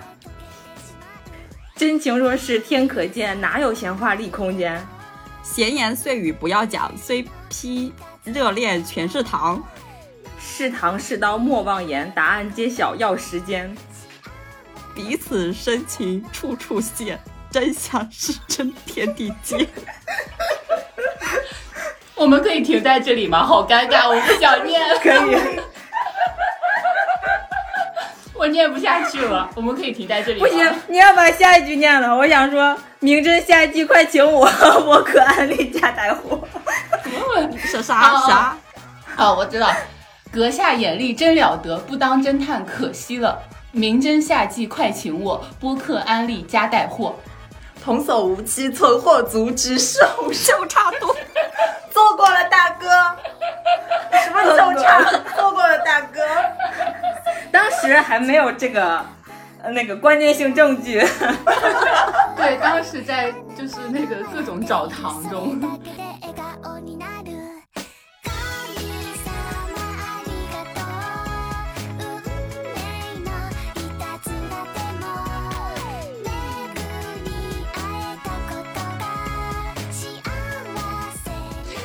我们来讲一下大家磕生磕死的心路历程，好吧？我刚开始，我好像其实没有太磕到，因为我好像在群里跟他们跟跟大家说，就是我在看完那个优酷寸头直播之后，我觉得这两个就是不熟的同事，好尴尬呀！我觉得完全没有 CP 感，然后就后来就疯狂打脸。我捋了一下我们三位家长的 IPS 时间线，是三月十一号的时候，文佩在群里群里面发了两个帖子，第一个帖子是两个人同款分析帖，还有另外一个帖子是俊子在小红书上面分享的生日礼物开箱视频，里面有一个马罗马的乐高，大家都怀疑是老婆送的这样一个分析帖，然后开始宣布他要开始磕真人了。然后同一天呢，我在加入了豆瓣《山河令》浪浪丁 KSWL 小组，被无数条有理有据的侦探分析帖说服以后，我也宣布我下周要开始加入 RPS 大军。然后这个时候雪姨还在挣扎，她说她要坚持做最后一个不搞 RPS 的人，除非快本也有十六分钟。但是她最后是怎怎么能陷的，她也没交代。我一会儿就给你交代交代。哦，行，反正就是无人生还的这样一个场面。啊，光雄是怎么怎么陷进去的呀？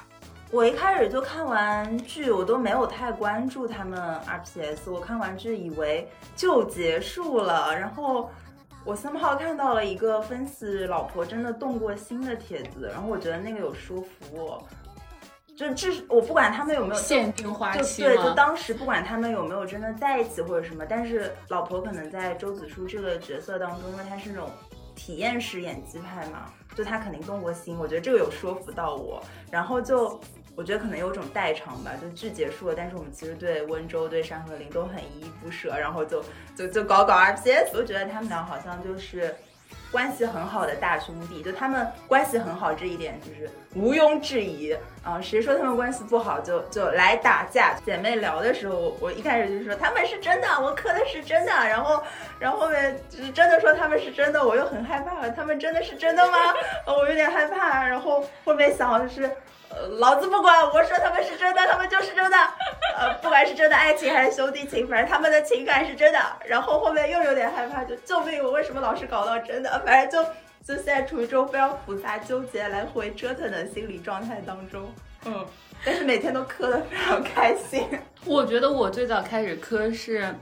是因为有一次我跟老袁还有可云，我们几个人一起吃饭，然后可云是博君一笑的 CP 粉，他非要说他有他掌握了博君一笑的关键性证据。我在想，这我不能落后呀，这我不能输了，我必须要找到浪浪丁的 关键性证据。但其实我当时还没有磕，我当时还内心其实还是认为他们是不熟的同事，但是我想着这场仗不能输，然后我就开始刷豆瓣小组，我我说好的，下次我跟你吃饭，我一定要摆出浪浪丁的关键性证据，我们来 battle。然后我就为了为此努力努力，然后努力努力着就自己磕进去了。他们他们事后还建了一个博君一笑浪浪丁关键性证据对打群，对对对对。你们记不记那个最大的暗号梗？然后那天我觉得官宣了，你知道吗？我特别激动，我正在工作，然后我就不工作了，开始把这个关键性证据发到那个对打群里面，然后他们又特别不屑一顾，他说：“哦，这也算关键性证据？”然后。就是他们集体的围攻我，因为那个群只有我一个人在那什么，后来就特别气不过，我说必须要建个斗猎，然后把我认为的关键性证据全部放到那个斗猎里面，下次来给他们对打，大概是这种的。我最开始我其实一直是觉得是老婆是单箭头的，你们有？就是我刚开始觉得他们不是双箭头，他们不是双向的，因为老婆好虐啊，就是就是那个首唱会的事情，对，哦，那个首唱会的好几个小视频看的人呐、老婆直接在她的首唱会的专辑引用了那个柏拉图的会影片，然后那边就讲说人原本是一个球形，呃，就是有四双四只手四只脚，但是呃，宙斯为了削弱人类的力量，就把人劈成了两半儿，劈成每个人都在终生都在寻找自己的另外一半儿，然后在这种西方神话里面，男性的地位是高于女性吧，男性就大概是相当于这种所有美好的象征，然后他们就觉得男男组成一对是最优的这种搭配吧，就是我觉得很明显。然后他还在那个专辑上面说，我忘记原话，大概就是说我爱的我我爱的人和爱我的人。都只存活在什么影视的世界里，我们不能对对方不能相拥，不能相吻，大概这种之类的词，我就觉得好虐啊！我，而且他好勇敢啊，他就直接写到这个专辑里面。张哲瀚邀请他去首唱会，但是龚俊没有去这个点，我又觉得啊，老婆好可怜，我要我好怜爱他，就大概这种的，就当时就一下子就入魂了，磕到了。还有一个就是一个之前他们一起拍那个芭莎嘛，然后有一个采访，就是让呃老婆来形容一下。呃，俊子是什么样子的一个形象？然后呃，老婆就说了俊子是鸵鸟，然后这个也挺让人觉得，嗯，因为鸵鸟它是一个，它这遇到了问题就会把自己的头缩起来，它可能我们我们这种 CP 脑可能就觉得它在暗示那个俊子不够勇敢什么的，但是恨现在很甜，他们是真的，他们已经双向奔赴了。对，让我直接垂直入坑到 RPS 的点就是恭喜发财和爱不释手，哎，就是那个暗号是吗？这就是官宣，对我来说，因为我之前就没有很在很磕，之前我有跟那个光雄聊，我俩的基调还是虽直但磕，就只要开心就好。直到那天二 PS 的时候，我看到之后，我就开看这个分析。三月十八号晚上，有一个妹子分析剧以前的那个微博，说在情人节的时候发了一个帖子，然后发了十一个狗头，然后配图是自己的手吧，好像是五，然后正好就是对应的是张哲瀚的生日五幺幺。分析了这个帖子以后，当当时我看到的这个帖子的上半段，我还觉得。CP 脑，他就这么想。然后后来那个妹子都在底下评论了一下，说那个如果你们的小号看到的话，那跟我们来对一个暗号吧。然后就写爱不释手和恭喜发财。然后转天第二天三月十九号十点的时候，老婆的工作室就发了一个张哲瀚玩那个 OPPO 手机，应该因为那天有一个是 OPPO 的一个相当于推广吧，好多艺人都在发。发了之后。他就用的是 BOSS 张爱不释手的新手机，然后我我为了严谨性，我又去搜了得有一个小时 OPPO 的词条，我看实时哪些艺人呀，还有包括一些电子的那些微博去推的这个的时候有没有用过爱不释手，我觉得会不会是一个就是人家给的文案的那种，但是大家基本上当时带的都是倪妮带或者是姜文的什么什么滤镜，以及说他的好看的外形的设计。我反正在我当天那一个小时的搜索里没有搜索到“爱不释手”同款文案，然后我就觉得好勇敢。俊子，然后十一点四十五的时候，三月十九号，就老婆发了那个文案，大概俩小时，他就发了一组自己在海边的写信，叫什么俊，哎，叫俊 magazine 还是什么玩意儿？就是他以前的一些存货，然后这些没有什么，然后后面的文案就是。祝大家恭喜发财，还用的是他的那个弓，跟暗号一模一样，然后中间还有一双抓光的手，我觉得这绝对的就是官宣，我当时整个人就不好了，然后就班也不上了，活活也不干了，哥。我最开始不是一直觉得是单箭头嘛，然后为什么觉得是双箭头，就是因为他们第一次就是录那个超 A 的，就是刘涛的那个采访的时候，不是有人问他说你最想跟哪些？哪种类型的女演员合作嘛？张哲瀚就开始列举什么什么什么什么什么，然后龚俊眼见的笑容消失，就是那种吃醋的感觉，你知道吗？因为我之前一直觉得老婆是单箭头，或者是老婆爱的比他更深，然后你就很明显，当他在提到他和其他女想其他女演员合作的时候，他就有一种吃醋的感觉的时候，我就觉得哇，磕到了，磕到了，磕到了。还有那个什么，他说他要去街舞。张哲瀚就夸王一博跳舞多么多么好，然后龚俊也是眼见的笑容消失，他吃醋也吃的太明显了吧？就这种点就很戳我啊！但我现在还是觉得老婆爱的更多一些，真的吗？哦。就老婆从那个雨夜房车，虽然俊这个漏勺直接给我们锤了，那个就就前几天直接说啊，张老师溜去我的房车，就之前大家只猜，包括是那个豆瓣雨夜组的由来嘛，嗯，就一场雨把我困在这里，那个那个真的太戳我了，嗯嗯，对，关键性证据，这个闭环真的，因为当时大家磕的时候，我其实也就是跟着一乐，我觉得反正是站姐拍的嘛，而且站姐添油加醋的，或者说出来也不见得是真实。然后那个音频说白说白了，我也听不太清，直到老公自己把这个事儿锤了出来，包括说他煮鱼粉这个事儿也是他自己锤的。很多呃之前网友分析的糖，然后都是靠他们俩自己下场把他给闭环了。对。就是个漏勺。我还有他们两个就是比较戳我的，就是也是一一些细节梗，我就觉得他们两个每次就是合体采访或者上综艺的时候，因为龚俊毕竟出道比较短，以前也算是不是很火，然后综艺什么上的也少，他就特别依赖张哲瀚，我觉得就是他每次一有问题，他第一反应就是眼睛说说他。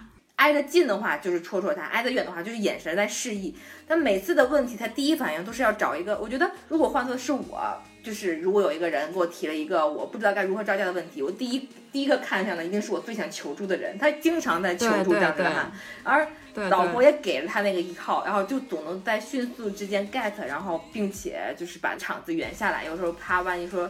感觉他描述不好，或者是有些有有有一些接不到梗的时候，张哲瀚就会冲出去去接这个梗。最让我惊讶的是那一期快本，然后做游戏的时候有一个环节是呃那个何老师坐了老婆的位子，然后俊子马上就，我当时都惊到了，他就敢跟何老师发火，就直接说你坐他的位子干嘛？对就是那个表情完全是一种很生气的表情，我惊到了当时。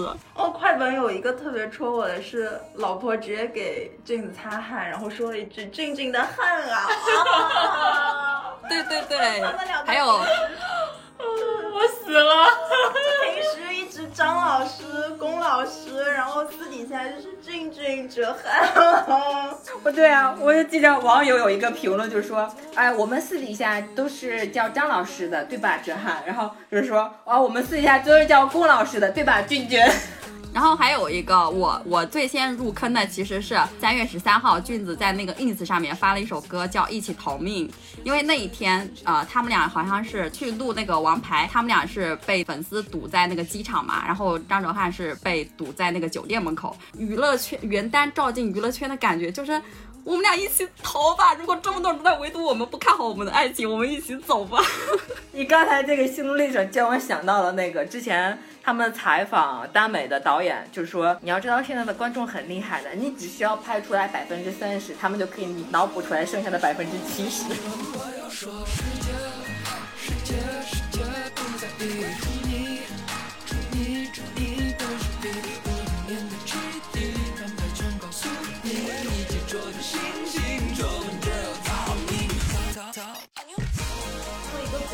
晚上我觉得特别打到我，就我们还说我们已经军备都来不及了，每个人都几千字的军备材料，然后结果正主还在哐哐砸粮，呃，就是那个五幺幺边牧和猫，还有豆豆，哦，对那个，哦，那个真的是。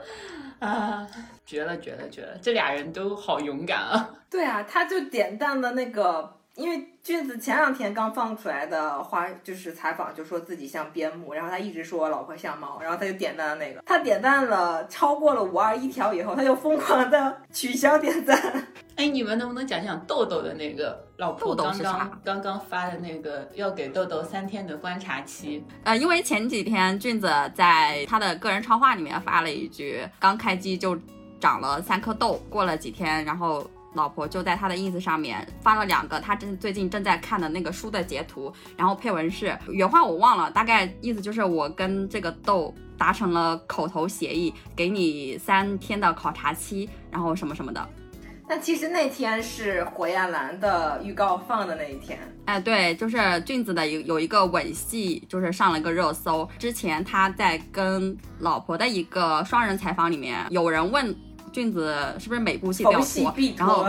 对对，然后然后俊子就解释说火焰蓝没有脱，但是他在优酷的发布会上面就是说他在火焰蓝里面也脱了，所以有人就分析说俊子对老婆撒谎了，然后老婆就不高兴了。而且他发那个 ins 真的是图文不符啊，就是对，他就就很像女生发自拍，就是他只是文案是不重要的，只是想发那个自拍。然后我觉得老婆的意思就是图片也是不重要，图片只是证明我要我在看书什么什么的，关键的是下面的文案，我我要给豆豆三天的观察期。而且那天老婆，还发了一个抖音，是个囤货抖音，然后卡点儿卡的是七点四十八，大家都说这是七四八。这个糖有点硬。虽然觉得卡点糖很硬，但是我觉得发生在他俩身上，因为他们俩都是一个非常喜欢卡点的人，所以发在他他们俩身上也觉得不足为奇，对不对？就是一点都不硬，就是很软的一颗糖。我之前是觉得会硬，但是后来直到那天叶子老婆面膜直播的时候，她不是就直着直着播，又突然说：“哎呀，我要发一个微博。”我以为她要发一个跟叶子相关的一个就是宣传的文案。她发完之后，我就去多，我心想点个赞我就走呗。结果她是把她之前，因为她的微博设置了半年可见，她那天晚上就是把她即将要消失的告别周子舒的那个微博转出来了。转出来的时间点就是那天的九点二十三，然后他们好像杀青那天，他就是那个点儿，就是卡点儿转的。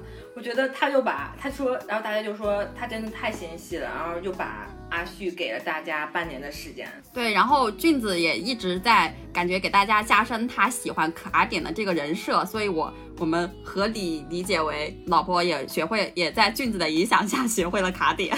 老婆说俊子像个傻白甜，很可爱，你想逗逗他。哦，他说他不傻呀，他长得那么帅，怎么怎么怎么样，然后就开始笑，我就开始甜蜜的笑，我的妈呀！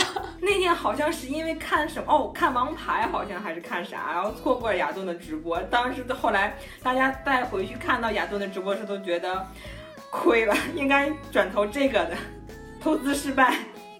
那天好几个直播，那个是俊子的防晒霜的一个直播啊，然后又是王牌的播出，然后又是老婆的直播。那天还有小白的直播，我那个你 抛弃了上小白下跳，忙死了。还有王，你说王牌，我就想起来请安那个也很好磕啊，就是因为张哲瀚的左膝盖还是右膝盖是受伤的，哦对对对。然后他们有一个游戏是要做请对对对安那个动作，然后龚俊就毫不犹豫的用了另另外一个膝盖下跪，然后他看到张哲瀚好像在做的不一致，他也没有改，他一直在那个什么，然后他在做游戏的时候，本来想扶他的膝盖，他也都错过去去扶脚踝了，我觉得这就是刻到心里的关心，对。他好爱他，对。他和他相爱，他抓膝盖那里那会儿还真的挺戳，因为他就是最顺手的地儿就是膝盖，而且他明显的在那是停顿了两秒，然后下去的。就是快本的直播，就是他们俩玩那个推手游戏嘛，然后主持人就是希望他们俩脚尖对脚尖一起推手，俊子就说自己不知道这个规则，以为脚尖对脚尖就是推手游戏的规则，但是后面极限挑战播出的时候，其实俊子在玩呃快本这个游戏之前就已经玩过推手游戏了，而且推手游戏是他自己提出来要玩的，所以他一个明明知道推手游戏不需要脚尖对脚尖、膝盖对膝盖，他还接受了主持人的提议，就是想跟老婆贴贴。老婆贴贴。而且他们之间的营业也是超级大方，我觉得就就几乎没有说对方的单彩里面不能 Q 另一个人，他们都是可以 Q，甚至自己主动都会 Q，就这一点就让我觉得是蛮舒服的。最起码我我现在不管说你是呃爱情还是友情，但是这种相处模式起码让我觉得你们两个感情是真的还蛮好的。还有那个就是创造营发红包那个，我觉得我也可以磕到，因为比方说你或者跟你闺蜜，或者是两个男生之间说让你帮一个小忙，你会发红包吗？我觉得不会吧。比方说，我跟我闺蜜说你帮我怎么怎么样，我会跟她发个红包吗？我并不会啊，这不就是个小忙吗？或者是男生跟男生之间，但是小情侣之间会啊，就是意思意思发个红包，或者是撒个娇呀这种的，然后发个五二零啊，就很正常。或者发个幺幺点二九啊，对啊，这种就这种红包，这种你代入一下就觉得特别好磕，因为普通的朋友关系不会这样。炫耀的那种口吻说：“哎呀，张老师给我发了一个小红包。”然后你完全可以不用提这个事情，你就直接说那个哦，张老师让我帮忙支持一下，你还要 Q 红包干什么？就是在炫耀。对他后面有一个后采嘛，也是说啊、张老师就算不给我发红包，我也会帮他打 call 的，就是哎呀，一直在提红包。哎呀，知道你喜欢钱啦，你不要老 Q 红包。也没有人要知道你要，也没有人要 Q 你说这个事儿，你为什么自己要主动说？你不就是想秀吗？是不是？优酷那天那个看片会也是，大家就提到了那个张哲瀚，然后他就要开始露手，然后被人制止了，说那个他给我发微信，然后他就说啊这个与现在没有关系，然后就制止了。其实俊哲的这个营业模式，我觉得到目前来说也算是开了先例吧，就是他们的代言不放单链，这点就就我我反正还蛮喜欢的。嗯，你是说 T F 那个是吗？T F 口红对对对是嗯嗯嗯，代言了是同款口红，还没有开单链让粉丝 battle。然后我们也统计过他们两个人的商务嘛，他们目前为止所呃宣布的商务代言，除了有两个品牌的防晒以外，所有的商务几乎是没有竞品的。而且这两个防晒霜就是有一个说法是，这个两个防晒霜从品类上来说是竞品，但是俊子的 title 是呃体验官，属于短期的推广，然后老婆就是那个另外一个品牌防晒霜的代言人，所以从商务合作关系上来说，也不能算是竞品。所以我们在这里就强行认为，目前两个人的代言就没有竞品部分，这也是很和谐的一个商业互利共模生的。局面，对，我们能不能讲一下，就是大家开始磕生磕死之后，你们都做了什么？然后我想还有还有一个补充，还有补充一个补充一个，然后他们俩这个就是我感觉就是娱乐圈的人都在磕，比方说真战狼的老婆谢楠，然后还有前几天那个提前来大陆隔离的温岚，就是想去演唱会嘛，然后有的他不是没有抢到票，然后有的粉丝在下面说没事，温岚姐姐我们可以一起看直播，然后温岚就说我。不想感，我想感受的不是演唱会的氛围，我想感受的是省略号。然后大家都说，我知道你想感受的是婚礼现场。还有很多官博其实也有亲自下场磕 CP，比方说，我觉得动作比较大的就是老公和老婆的他们的那个出生地的江西和四川的官博嘛，他们经常就是在微博上面喊话，有一种两地联姻的感觉。我觉得，天哪，这这是什么盛世的场面？卧龙也天天在 B 站下面每一个关于他们俩的。那个视频下面都有卧龙的声音，卧龙真的是押中宝了，因为当时它是里面唯一一个植入，它是当时天涯客的，好像就是就是品牌方是头一个吧，只有它。后来是剧播火了以后，才有了一些中插，但是能够在剧里面多植入的只有卧龙，我们现在桌上就放着一箱卧龙 我都想去买一箱卧龙了。支持。然后我们后面讲一下，我们成为山人以后，我们的生活有没有发生一些改变？加剧了频熬夜的频繁次数，就每天晚上都要打开豆瓣补补课啊什么什么的。然后我刚刚，因为我们课之后开始建了那个家长群嘛，然后我刚刚中午的时候打开了我的微信聊天记录清理这个功能，然后我发现，你知道我们那个群有多少内存了吗？已经有五百多兆了，我的妈呀！就是五百多兆还好吧？问题是我们这个群建立了有一个月嘛，也就 没有啊，我什么工作群都没有这么大，你知道吗？工作群每天在发什么链接，什么什么都没有这么大。然后这个群还每天早上七点就有人在聊天，然后一直聊到晚上十二点多，还有人在发消息，太努力了。但是它它的好处存在就是可以补课用。对，而且我到现在都都还有点课没补上，比如那个弟弟梗，我我一直没没补上。就是那个雨夜的房车那个事情，就是之前有站姐说，因为那天晚上雨很大嘛，然后剧组让他去俊子那个房车的前面驾驶室里面去躲雨，然后他就把机器一直开着在，所以有录音下来能听到俊子说了一句。弟弟什么什么的，大家就以为他这是他们俩私下的一些可能小情侣之间的一些情趣吧，就是因为张哲瀚他比俊子大一岁嘛，但是他私下可能就是喊他弟弟，这个糖一直都没有闭上，然后直到快本播出那一期，里面有一个镜头是俊子喊了一句，但是不清晰，喊了一句弟弟，你快看欣姐，就有网友利用了一些科技手段，然后分析了。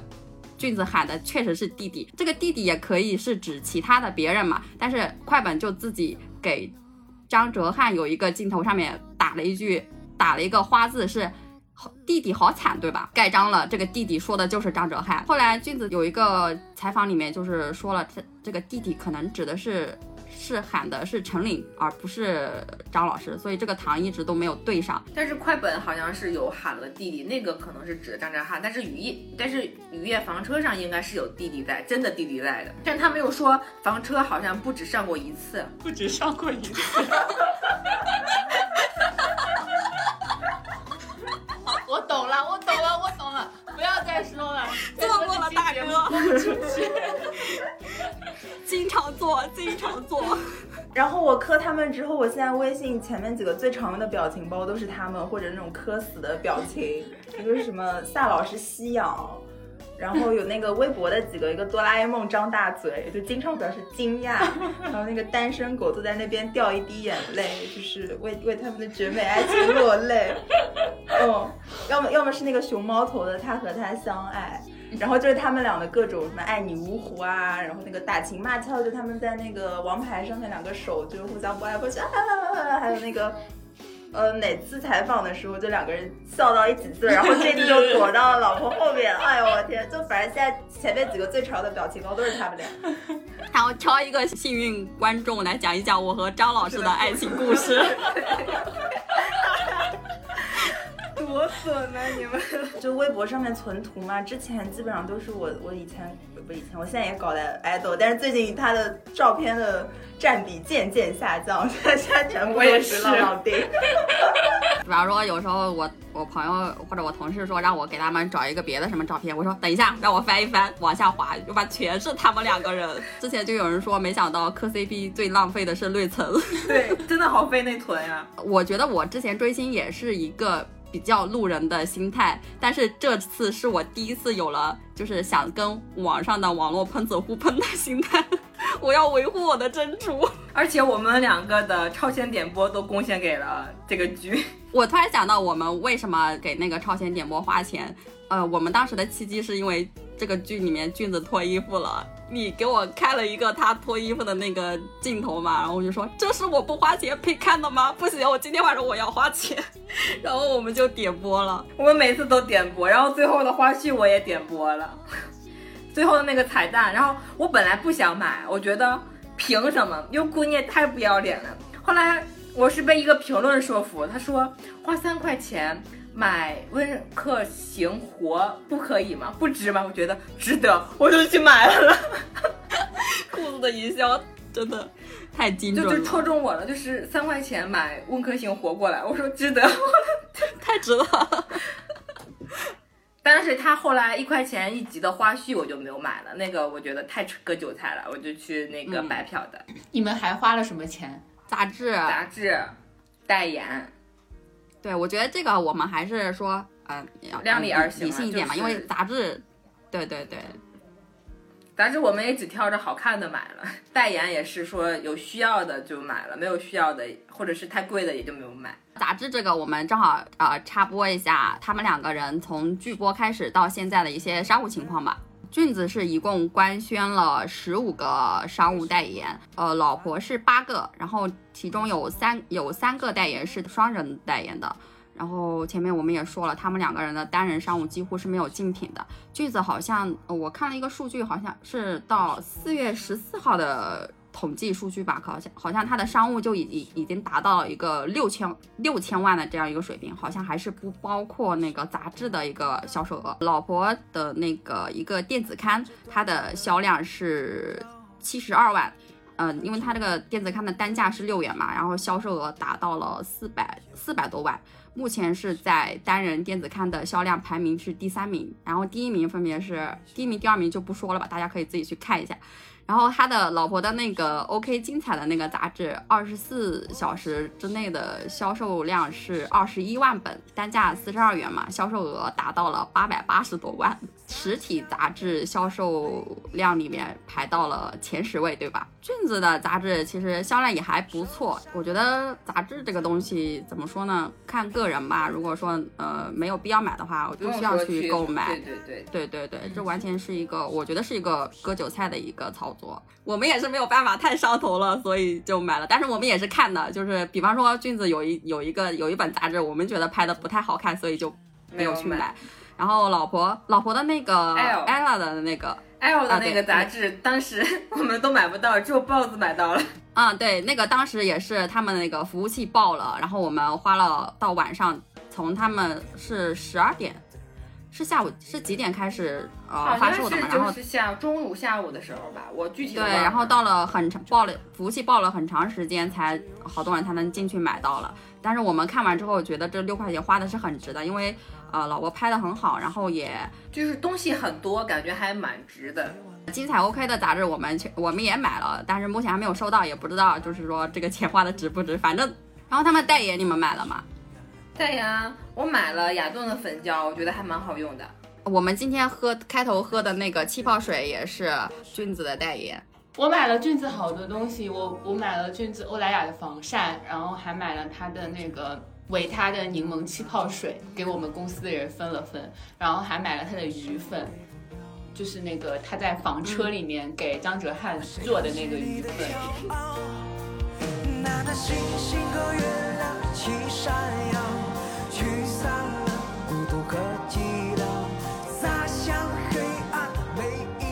段时间一直是沉浸式追剧和磕 CP 嘛。我们我我其实本来是在追那个创造营的，然后被文佩精准安利到《山河令》之后，我基本上就没有去看一些其他无关的综艺和电视剧了，而且我也几乎把所有的社交软件都刷刷成了《山河令》专属 APP，而且这一期军备我们其实我们几个人军备的都还蛮多的吧。老袁老袁一直在说兴趣是最好的老师，而且他还说了一句家长群对呃《山河令》专题上心的程度让他羡慕。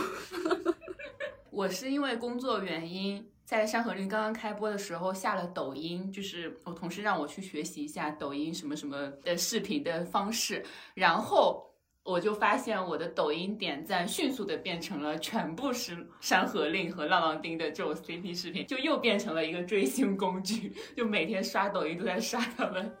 抖音上有一个好处就是，呃，没有粉丝去控评，因为大家都有一个梗，就是抖人无法无天。你要是想控评，想搞什么水军的话，你就去你的微博，去你的超话，你不要来我们抖人区呃撒野什么的什么的。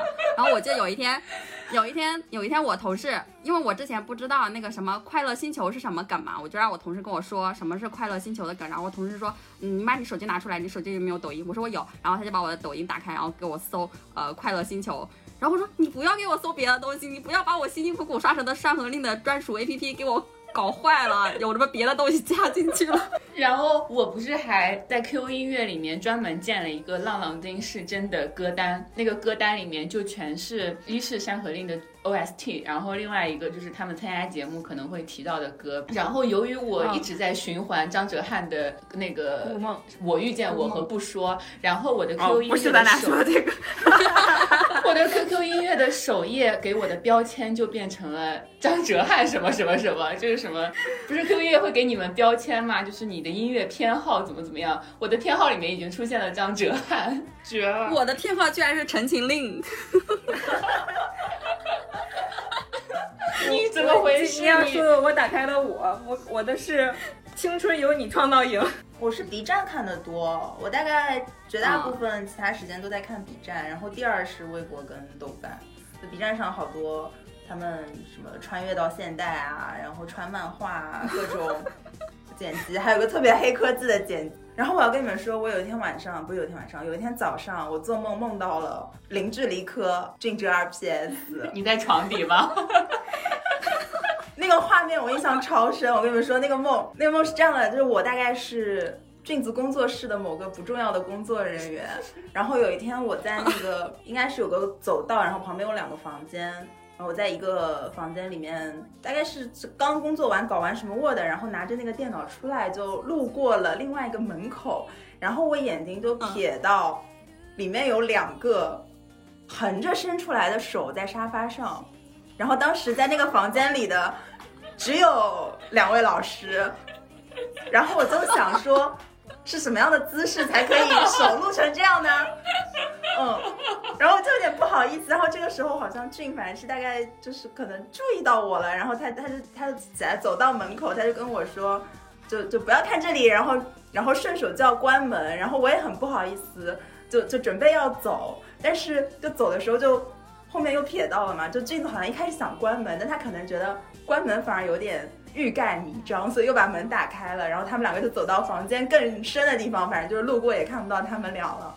嗯，然后后来他们两个去录一个呃 室外的综艺，在一个花园里面。哎，你们俩的笑声已经磕死了。你在你在描述的时候，我的脑子里在放电影，你继续说。我们录一个室外综艺，那个综艺有沈腾、贾玲、关晓彤，还有白敬亭，不知道为什么。奇奇怪怪的知识又增加了。你这个梦太精彩了，你继续然。后还有就很不好意思，还有我自己，虽然我不知道我作为一个工作人员为什么上去录节目，但不好意思还有我自己，然后就近距离观察他们两个，但可能中间休息的时候，我跟另外一个我已经忘记了脸的小姐妹就就一起走，然后这个时候是一个乐园里的广场嘛，两位老师肩并肩，嗯，手有没有牵在一起没有注意，就就朝我们走过来，然后可能俊子要跟我交代几句工作，就停了一下跟我说了几句话，然后老婆就先往前走了。说完之后，俊子就马上就是上去追了一下老婆，然后我就回头跟我姐妹磕喇了。然后，然后再之后，我就跟我姐妹说，哦，而且我做这个梦的那段时间，正好是我觉得他们俩可能就是关系很好的大兄弟，我我觉得他们可能还不是爱情的那个时候，就跟现实中超级呼应。然后我就跟我的姐妹说怎么办？我觉得他们俩好像真的有点可能是爱情。然后我们我们去再偷偷看一下吧。然后我们就假装在那个公园里面逛，然后故意逛到。嗯，刚刚两位老师走的那个方向，我们也往那个方向走，然后发现两位老师在那边拍一些双人海报、双人杂志，呃，which 我 dream 看他们可以再拍一个。然后这个时候，我的手机闹钟就响了，我的手机闹钟是龚老师唱的《恭喜发财》。我的手机闹钟是龚老师唱的《爱你呜呼》。哎，这个到时候我们我们在这里面插一段龚老师的成名曲吧。好喜欢你呜呼，爱你呜呼，然后我就想了一下，天送给我的。你的情人已经唱了天不下。的糊涂，任性耍酷，在一起了就不想结束。然后我就想了一下，怎么可以再做到一次这样的梦？然后不知道也是不是一个小秘诀，可以跟大家分享一下。就那天早上我醒做梦的秘诀吗？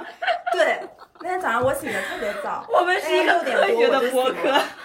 醒了之后呢，我我就开始刷豆瓣跟微博，就补一下昨天晚上的课。然后刷着刷着呢，又有点困了，就继续睡。然后继续睡的这个时候呢，就做了这个梦。所以就大家在睡觉前 多看一些他们相关的内容，对对对，有有助于你的大脑帮你整理一些、整理和创造一些素材。好的，今晚就这么做。我的天呐，我眼泪都要笑出来了。为什么？为什么我每天晚上都是刷着他们俩的物料入睡，从来没有他俩从来没有给我托过梦呢？哎，我我这么多年，我的爱豆又从来没有入梦过，我反而梦到过王俊凯。我现在觉得你梦的可能是真实发生过的，因为他们俩有一个表情包是这样子的，就是说这样呢，能播的我们就播给你看，不能播的呢我们就托我梦给你看。你就是那个幸运观众。天哪！磕到了，磕到了，磕到了。就很有层次性，就他们很纯情，有没有？很纯情，但他们两个又很搞笑。就他们的综艺为什么可以这么好笑？他们两个就像 CP 界的白云黑土，反正就他们很好笑。但但他们两个又有点，他们的情感又有点复杂，就是老婆是有点那种调戏，然后撒娇，有点嘴巴硬，然后老公呢又有点。但是有点有点呆，有点有点天然渣，他可能有的时候 get 不到，然后就是就就就就直接在那边哐哐捶，反正，然后他们两个还很有性张力，就他们的身材特别我同意，高我同意，我同意，我同意。巨好磕，我的天哪！还有就是他们两个因为是娱乐圈从业人士嘛，就是有很多爱不能宣之于口，你就觉得这种。哇，更好磕了！你们只能暗搓搓的互相互动一下，发一些暗号。哦，然后我们天天就像高考语文一样在那边做阅读理解哦。翻阅各种资料，我 哦笑天呐！他们俩是不是属于就是 BL 里面营业尺度比较大的一对儿了？就是之前好像大家都比较没有这么光明正大的让大家感召到感受到爱情。对，我觉得在内娱算是比较尺度大的，但是你要是如果放到他太的话，那就不是 那真的是小弟弟了麻雷。对，对啊，我觉得内娱的 CP 好多都要经历过一个，就必须把 CP 粉提成伪粉，但是对于浪丁来说，很多是伪粉被提纯成了 CP 粉，是吧？就正好反过来，就 咱们家也有提纯的操作。对我们是反向提纯。就无关你正主就是关系的好坏，但是对于各家团队和公司来说，粉丝不就是经济利益嘛？经济利益之间，大家是必须要争夺一下的。提纯的过程中，彼此的争斗，其实也就相当于是一个被虐粉的过程。虐粉完事儿之后，虐成的死忠就会一直留下，然后虐虐走的墙头就会走掉，就真的是像提纯的这个化学反应，滤掉他们所谓的杂质，只留下精纯的那一部分。是不是因为伪粉比 CP 粉能打，就是氪金的能力更强呢？他们是觉得唯粉的粘度会更高，呃，如果说唯粉的氪金能力更强，其实我觉得，嗯，CP 粉真主两个人都宣了代言的话，你 CP 粉是需要去端水的嘛？因为端水不是我们，也不是我们，不是 CP 粉的一种自我修养嘛？他们两个人的代言都是需要去支持的。对，因为归根结底，大家还是就是从公司的角度，你肯定是要利益至上的，所以说才会说有这么一个必经之路。还有什么要补充的吗？就想到了一个祝福语，就祝福大家磕 CP 的，你的 CP 都是真的；不磕 CP 的，你爱豆的 CP 都是假的。我觉得我好久没有搞过 RPS 了。我上一次搞 RPS，我认真的想了一下，可能还是快男的时候，就是快男，嗯，就是武艺和吴俊瑜雨衣 CP，N 年前。这也太古早了吧？对我当我们当时就是当时特别流行，也流行写同人文，然后当时是线下写，就是用那种印着明星头像的那种彩页本儿手写同人文。当时我们宿舍就流传了。不知道从哪儿流传来一本，就是写的还蛮好的那个同人文，然后那个同人文的封面印着武艺和吴俊瑜的两个人的合照嘛，然后这个这个同人文在我们宿舍传了一晚上之后，不知道为什么那个本上有折痕了，就是在封面有折痕了，然后这个作者就跑到了我们宿舍质问我们。为什么把武艺的脸上有了折痕，就疯狂的在我们宿舍吵架，所以以后我就对磕 CP 有一点点，磕真人 CP 有一点点害怕。我觉得这群人好疯狂啊！就是在在我读书的时候就意识到了这一群粉丝很疯狂，然后后来就好多年都没有怎么磕过 RPS 了。我其实没有磕过 BL 的 RPS，你是磕的维尼夫妇吗？对啊，维尼夫妇、草马夫妇，还有寻觅 CP。寻觅 CP，你的 CP 是真的，我的 CP 就 BE 了。我当时还磕过山花。那那我的是真的，你的就必须假，必须是假。的。对。但是我当时是没有磕到爱情，我就是当那个兄弟情，我觉得他们俩关系还蛮好的，就是蛮好玩的。哦，就你们会提前入股后面别的单改一零一的 CP 吗？我还挺看好那个山河表里的。首先从形象上面看的话，就是还是挺好的，所以我还挺看好他们。他们俩一个是叫啥来着？陈星陈星旭和陈牧驰，你连看好叫啥吗？都不知道你就入股了。我我这部剧，它当时刚开，嗯，刚刚宣布开机的时候，我就去买了超话还有豆瓣小专组的那个房子，看看有没有买到对的房子。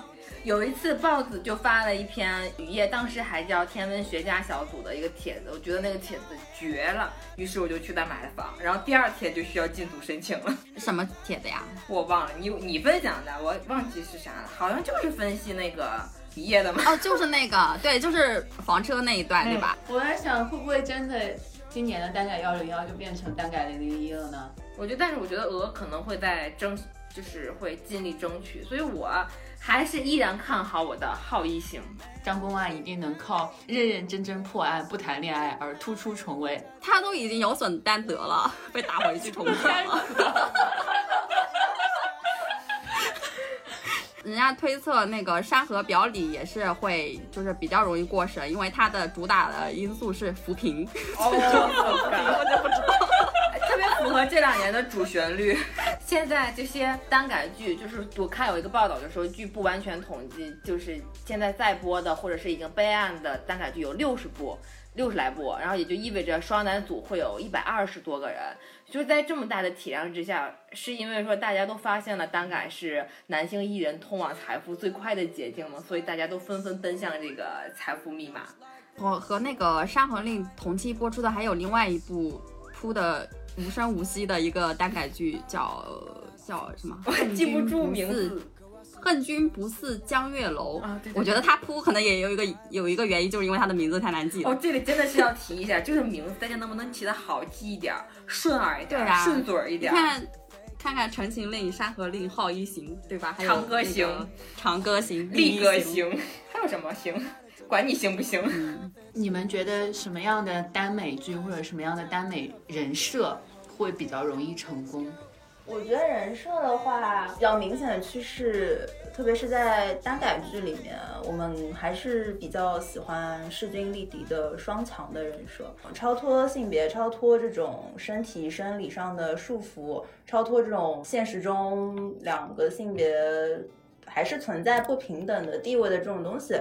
然后我们去创造新的耽美里面的人物，肯定是希望他们是双强的。我觉得这个从呃，不管是剧的设定，就现在火的这些结果来看，还有我们这个耽美本身的起源，整个文化属性来看，都是还比较明确的一点。然后第二个的话是，我觉得还要比较新，像周子舒这个人设跟温客行，其实这两个人设都是比较新的。我们在以往的哪怕是 B G 剧里面，我觉得都没有怎么看到过。然后单改内容怎么出圈的话，我觉得从比较成功的案子来看，因为大部分都还是 IP 改编，嗯，所以我觉得还是很基于原著的这个故事到底是怎么去结构的，而且很明显，大家还是会比较喜欢跟原著里面比较贴的一些部分。如果做很大的改动的。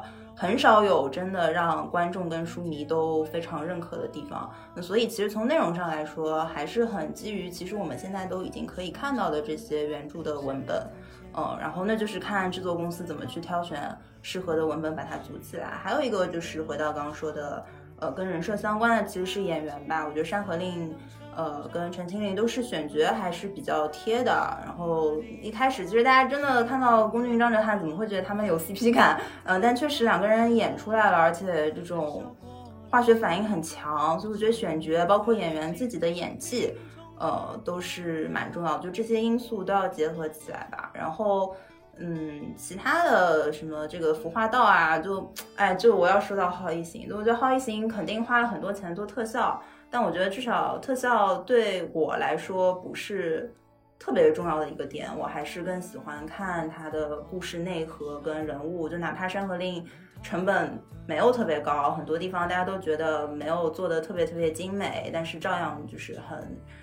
让大家喜欢。哎，我觉得就是刚刚提到就是 IP 的这个，我觉得原著粉大或者小是不是其实是一把双刃剑？就是像天涯客这种，它原著粉其实群体不算那么大，那那它就吸引了很多很多新的受众。但假如原著粉很大的话，可能更多的就是负面评价，就说哦，那你不符合原著。那个怎么怎么怎么样？哦，对，我要补充一点，就刚刚虽然说内容基本上还是会基于原著要给一个非常好的基础嘛，但是碰到好的编剧真的也很重要。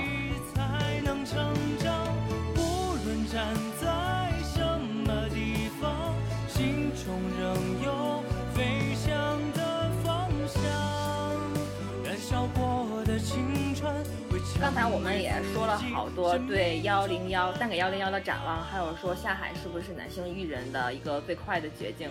那我这里其实有一个神图关系表，是因为我之前在军备的时候搜到了柴鸡蛋，我通过柴鸡蛋我引出来了几乎所有单改一零一热门作品的人物关系，我想要跟大家分享一下，然后你们可以来补充哈。首先是柴鸡蛋，以从柴鸡蛋为原点。然后他拍了《上瘾》和《盛世》，《上瘾》里面是有黄景瑜和许魏洲的，这个就先不说。但是你们知不知道，《上瘾》里面有一个是周雨彤啊？《上瘾》里面有周雨彤，周雨彤演的是白洛白洛因，演的是许魏洲饰演的白洛因的前女友，她最后有出现，大概其不到十分钟。真的假的？真的，我有去搜那个图片，确实是有她。我对许魏洲的前女友一点印象都没有，但是对黄景瑜的前女友印象非常深刻。因为黄景瑜那个前女友长得还其实就是长得不是很漂亮啊，所以大家可能就觉得她比较容易记住。而且其实主要也是因为周雨彤在里面只出现了不到十分钟，她是以一个前女友叫石慧出现的，然后就超级快就闪过了，算是一个友情客串。然后就到了周雨彤，周雨彤呢就在上瘾结束后。跟许魏洲被卓卓伟拍到过，当时是有一个绯闻，他们两个好像是男女朋友，啊？对我我有截图，就是当时好像背影比较模糊啊，就是卓伟戴的 title 确实是许魏洲、周雨彤，巴拉巴拉巴拉巴拉巴拉。我记得许魏洲那个时候不是说跟柴鸡蛋拍拍到跟柴鸡蛋那个好像是前后后面又又跟周雨彤有被拍到过啊。然后这是周雨彤嘛，然后周雨彤有一个多年的好友是肖战，肖战和王一博又一起拍了二零一九年的爆爆剧叫。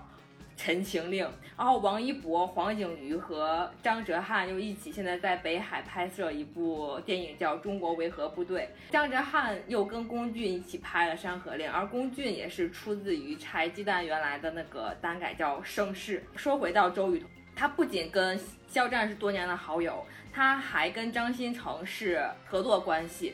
张新成现在在跟付辛博在拍《默读》的单改剧，要改名为了《深渊》。而周雨彤呢，之前也参演过井柏然主演的一部电视剧，叫《相爱穿梭千年》。他，而现在井柏然就在跟张哲瀚的前同事宋威龙一起在演一部单改剧，叫《张公案》。然后说到张哲瀚，张哲瀚之前呢，还是跟白宇一起在两部剧，其实是三部，因为第三部名字我没有记住，然后就暂定两部吧，《云巅之上》和《美人文献》里面当过十八线的。配角，然后白宇跟朱一龙老师是演了一部一八年的爆款单改剧，叫《镇魂》。然后话题呢再转回来，龚俊，龚俊呢在胡胡时期和陈瑶一起演过一个不知名的小网剧，叫《梦幻西游》，而陈瑶就在《超一行》当中饰演的是性转后的师妹这个角色，而《超一行》就是陈飞宇和和罗云熙饰演的一部我压的抱抱剧。然后时间线，然后我们就再再调转啊，调转回到北海北海组。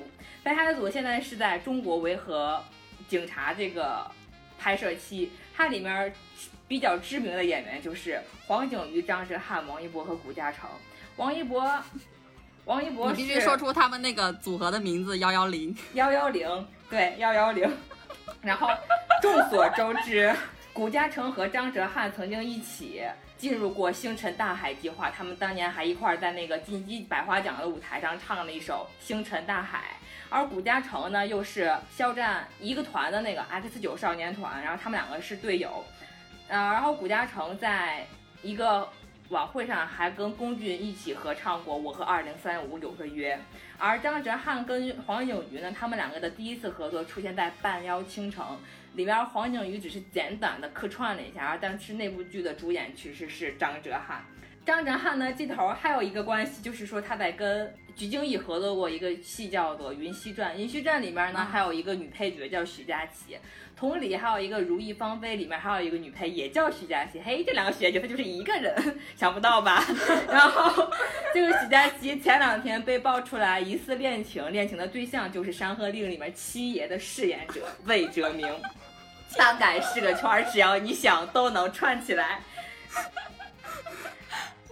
然后我们的视线太精彩了，我们的视线呢，要现在要再次调回到北海。为什么需要再次调回到北海呢？因为我试图把杀破狼靠人物关系结合进去，发现失败了。于是我找到了一个通往财富的密码：谭健次籍贯广西北海，而单改一零一拍摄地广西北海，于是串起来了。谭健次和陈哲远在拍的一部单改剧，就是已经杀青了，正在报审过程中的是 P 大的著名作品《杀破狼》，而谭健次呢还参演过另一部单改剧，也就是尹正和黄晓明主演的那一部叫《鬓边不是海棠海棠红》，而尹正也和王一博是好友，两人一块儿骑摩托骑摩托，然后我再把视线放在王一博的身上，王一博身上呢还有一个同公司的艺人叫范丞丞。范丞丞大家也知道，现在也是在单改一零一的大海里面浮沉。他主要的对象就是在跟王安宇一起合拍叫《撒野》的改编以后的叫《左肩有你》。而范丞丞还有一个队友叫毕文俊，他主要的作品叫《夺梦》，这个我没有深究过，我没有看过，所以我也不太清楚。然后这就是大概其的一个单改一零一强行串在一起的人物关系图。好，鼓掌。你刚刚漏了一个很大的那个，就是龚俊和周对，龚俊就龚俊和周雨雨彤他们也一块合作过一个，就是先结婚后恋爱，嗯，B G 剧，从结婚开始恋爱。你看这个名字就是不好记嘛，我就是记不住。然后，然后这个谭健次和付辛博一起，那有一个综艺叫《追光吧哥哥哥，对，然后付辛博和张哲瀚也有一个综艺叫中韩梦之队，那个我看过，那个 SJ 也有参加，也是我梦幻联动了。所以这个又串起来了。对，然后还有刚刚你们有有没有提到过张新成和陈哲远有一个综艺叫《奇妙小森林》，陈哲远和陈哲远和陈飞宇他们俩也有合作过啊，反正就是单改是个圈，谁都逃不掉。我还想有一个补充，刚才我漏掉了，龚俊现在在跟乔欣一起拍一部剧叫《秘密花园》，而乔欣上一部戏也是在跟许魏洲拍的一个叫《我不能恋爱的女朋友》。张哲瀚参加了《演员请就位》，而《演员请就位》里面的家那个导师呃陈凯歌是陈飞宇的爸爸这也可以连到一块儿吧？可以。那我还可以让陈飞宇跟龚俊连在一起，是龚俊跟宋伊人一起合拍过一个偶像剧，而宋伊人和陈飞宇也一起拍过《江夜》，而《江夜》里面还有袁冰妍和孟子义。袁冰妍演过琉璃，这没有什么关系。孟子义也是在《陈情令》里面有出演的。还有一个就是最近的刚开机的《山河表里》里面有一个我忘了他叫什么名字，陈什么？陈牧驰啊，对，哦，陈牧陈牧驰和龚俊的梦幻联谊。是他陈牧驰有一个剧里面有一个镜头是龚俊曾经拍过的一个杂志的封面出镜了，所以这两个也强行连上了。我还有一个，我还有一个，井柏然和宋威龙演了那个《张公案》，井柏然和付辛博是前任，是，对，然后付辛博现在在和呃张张张新成张新成演默读，而张新成和宋威龙是上一部剧的兄弟，一家人之名。哦，对，震撼，震撼。他们是不是要拉个群啊？我觉得他们可以。其实我还可以强行拉一个人进群，就是刘仁宇。龚俊和刘仁宇一起拍过一个偶像剧，而刘仁宇参加的那一届《创造一零一》，王一博是他的舞蹈导师。张哲瀚和杨洋短暂的对视了一下，这好像是在一期快本里面吧。然后有人还磕那个张哲瀚和杨洋的 CP，吗？插出去，插出去。我其实最想希望看到下海的这些人，就是白敬亭和吴磊。白敬亭下过海啊，他没有下过啊张新成下过海，张新成是二次下海。白敬亭啥时候下海的？白敬亭的姐姐表示震惊。没有，乒乓不是乒乓不是单改剧，就不要瞎说。八组里面有一个你最希望看到哪位男艺人下海的一个投票，你们知道得票最多的是谁吗？是杨洋。张大大。Oh my god！我我不同意。然后给他分派的 CP 是谁，你知道吗？任豪吗？是杨迪，杨迪。Oh my god！不可以。我也不可以。其实我挺想看沈腾老师下海的。那他，那我，那我让，那我给他分配的 CP 是靳东，靳老师。不是，那我给沈腾配沙溢，我想让他跟沙溢放过一起。我。然后我有小姐妹特别希望董子健下海，谁？谁？董子健应该董董子健需要下海。他应该不会嗯下海吧？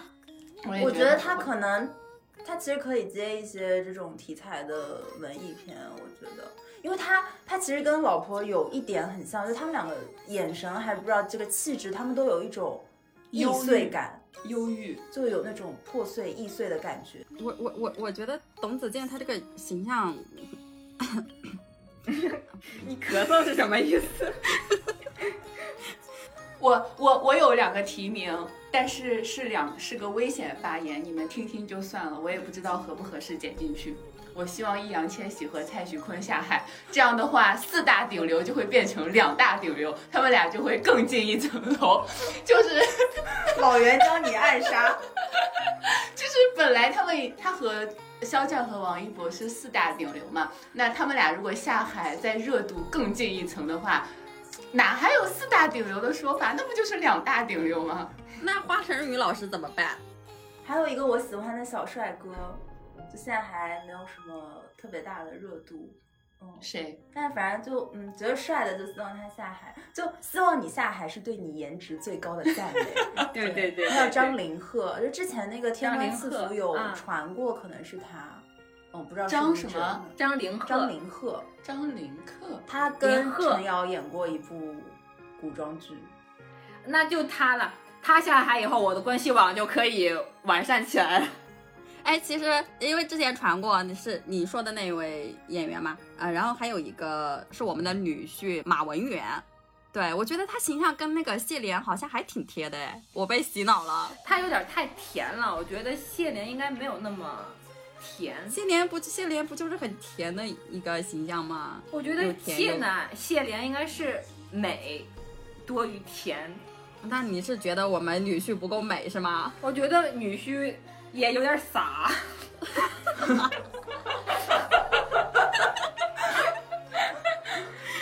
随他老丈人吧。对，哎，但是其实其实这会儿我就想到了，就是现在大家都在刷那个我命运般的老婆，然后包括其实《山河令》里面所有的人几乎都要被叫老婆了，就是现在突然之间泥塑粉就风起云涌一般。我觉得去年好像还没有这么火。我就是最开始有有一次我印象比较深刻的一次，就是也不能叫泥塑粉，但是我觉得那个绝对算是一个张哲瀚的社死现场。你们还记不记得有一个富婆给张哲瀚在上海外滩做了一个无人机应援？啊，对对，我知道，我知道贴。对，哦，就是老婆他的自己都看到那个应援了。对，他的文案就是张哲瀚、周子舒，四季花不败，山河君常在，天际书复卷，风絮去还来。阿旭再见，老婆贴贴。然后大家评论说，这是张哲瀚感动到一半突然社死。老婆老婆贴贴这个梗出圈，是不是因为他们俩在那个花絮里面就是肢体上面的接触太多了，所以就是我不知道从哪里捂出来的了。，但是我之前是打死也没有想到我会把一个硬汉叫老婆，就是于正给他的路线安排错了。十年硬汉无人知，一朝老婆天下闻。闻，他不是在现实生活中也特别受到身边男性朋友的宠爱吗？对我其实觉得他的性格还可能就还蛮直直男斩的，算这个词儿。对他很喜欢撒娇啊，表戏老对婆，而且那个嗯他跟鞠婧祎拍《云丝传》的时候，鞠婧祎就叫他妈妈。啊，对对对对 哦对，他们的互动都是女儿和妈妈。张哲瀚的粉丝就是完全的接受了他被全网叫老婆的这个梗。张哲瀚的后援会发了一个声明说，大家可以叫他老婆，然后。张哲瀚本身来说是不太在意的，是大家开心就好。因为之前有一个帖子就说被叫老婆这个点不太好，会影响他他的一些证据的资源或者说一些代言，然后大家就还蛮疑惑的，说会不会怕自己给自己的艺人喜欢的艺人造成困扰。后来后援会询问了一下，然后发现就是工作室以及他本人是不介意的。所以我们这一期聊下来，把张哲瀚老师都会都称呼为老婆，是得到本人授权的。你说，包括现在这个耽美剧的风行、耽改剧的风行，以及现在时下的一些泥塑粉，它是不是也跟我们现行的一种就是女性力量的崛起和他经济的一个兴起是有一些关系的？因为我之前有看过一个文章，有写说，其实饭圈经济就相当于是他经济的一个分支，因为饭圈的主要消费力还是在女性身上。我觉得是这样的，就是在父权稍微占为强势的这种社会的话，呃，现在女性的粉丝通过这种挖掘呀、或者是强化呀、这种男性的偏女性化的这种这种方向、这种气质，是去消解男性可能带来的这种强势感啊，或者是攻击感的这种感觉的感觉。不知道怎么说，反正就是其实是女权意识的一种觉醒了。澎湃新闻不是有一篇文章分析他的他的那个标题是以我的性别赞美你嘛？对对对对对对，嗯我印象很深刻。我还看过一篇文章，他说泥塑粉是从亚当肋骨中捏出夏娃的女娲，就写的特别啊美。这对，这就是这这篇文章里面的。所以我觉得男性被大范围的叫老婆，其实我觉得是一种呃赞美比较高的认可，或者说把女儿当成儿子。呃，爸爸，呸，爸爸，我已经脑子已经有点，我这一把跳过吧。对我们这一期就差不多可以结束了，然后到了我们的安利环节。我们这一期其实之前又一直在讨论要不要录一期《山河令》的专场嘛，然后所以我们一直在争取这个机会，然后还有老师说我们是公器私用。那既然他这样说，我就将公器私用进行到底。我这一期安利的内容是《极限挑战》第七季的第二期。为什么安利这一期呢？因为我只看了这一期。这一期呢有我们的老公龚俊出场，所以我就去看了。他这一期是那个消防主题的嘛，这里确实我们都是因为有龚俊我们才去看的。但是我们开头就被那个常驻嘉宾雷佳音、还有郭京飞、还有岳云鹏这几个人的组合就笑惨了。所以我觉得大家如果说在没有综艺看，或者说在剧荒的情况下，可以去看一下这一期，就还挺好笑的。我安利的就是文和广播剧，我想安利《将进酒》。它是唐九卿写的，也是耽美向，然后是主角是萧策安和沈兰舟。我觉得我想安利它的意义是在于它，我觉得它不仅仅是耽美，它是超越了耽美，还在写一个权谋、朝权和军权的矛盾，以及两人逃亡以后，就是所谓的叛离了原来自己所信仰的国家和朝廷以后，然后又。建立自己的新的势力，然后与老势力的斗争，与新势力的博弈，还有当时与外敌的那么的一个抗争。然后具体的情节我也说不上来，因为我觉得他写的真的是还蛮有深度的，以至于很多的权谋和谋划我读不懂。在我读不懂了以后，我就发现了一个良药，就是广播剧。广播剧的主创是光合积木，配叫之野的是。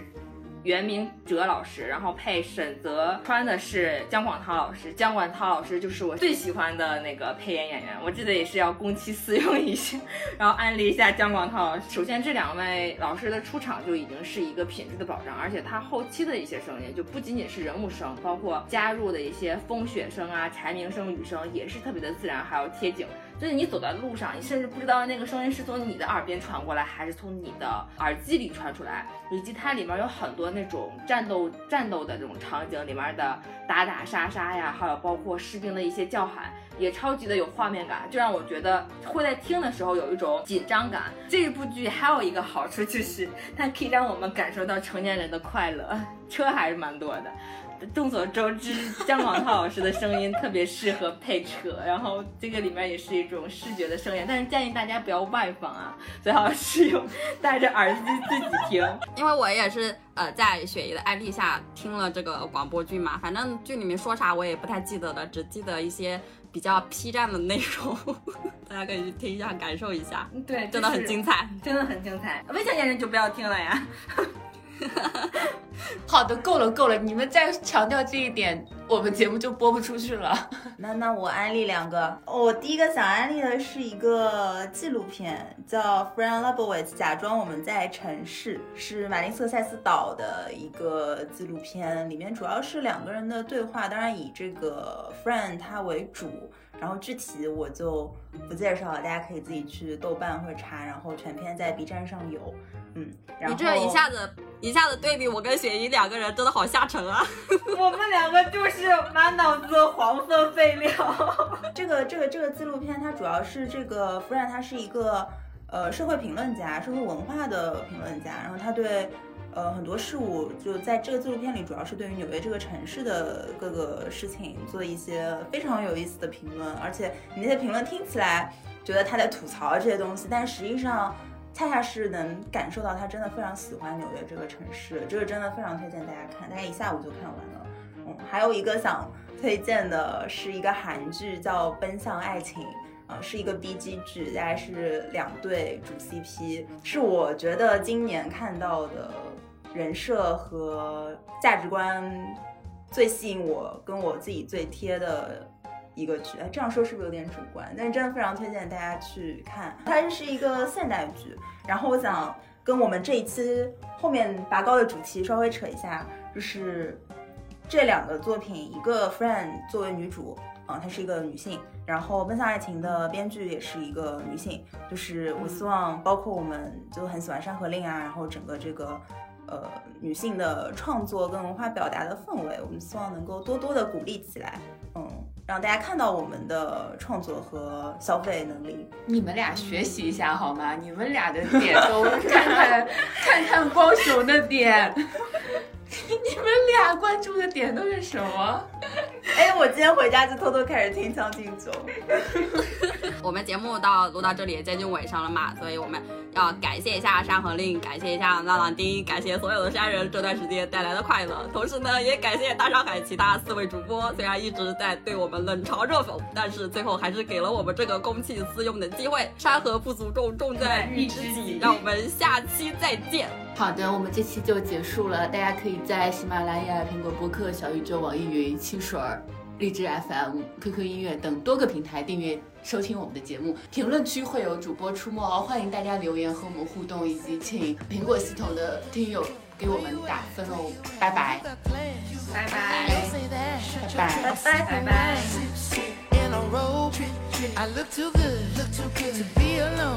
拜。My pool warm, just shake smooth like a newborn.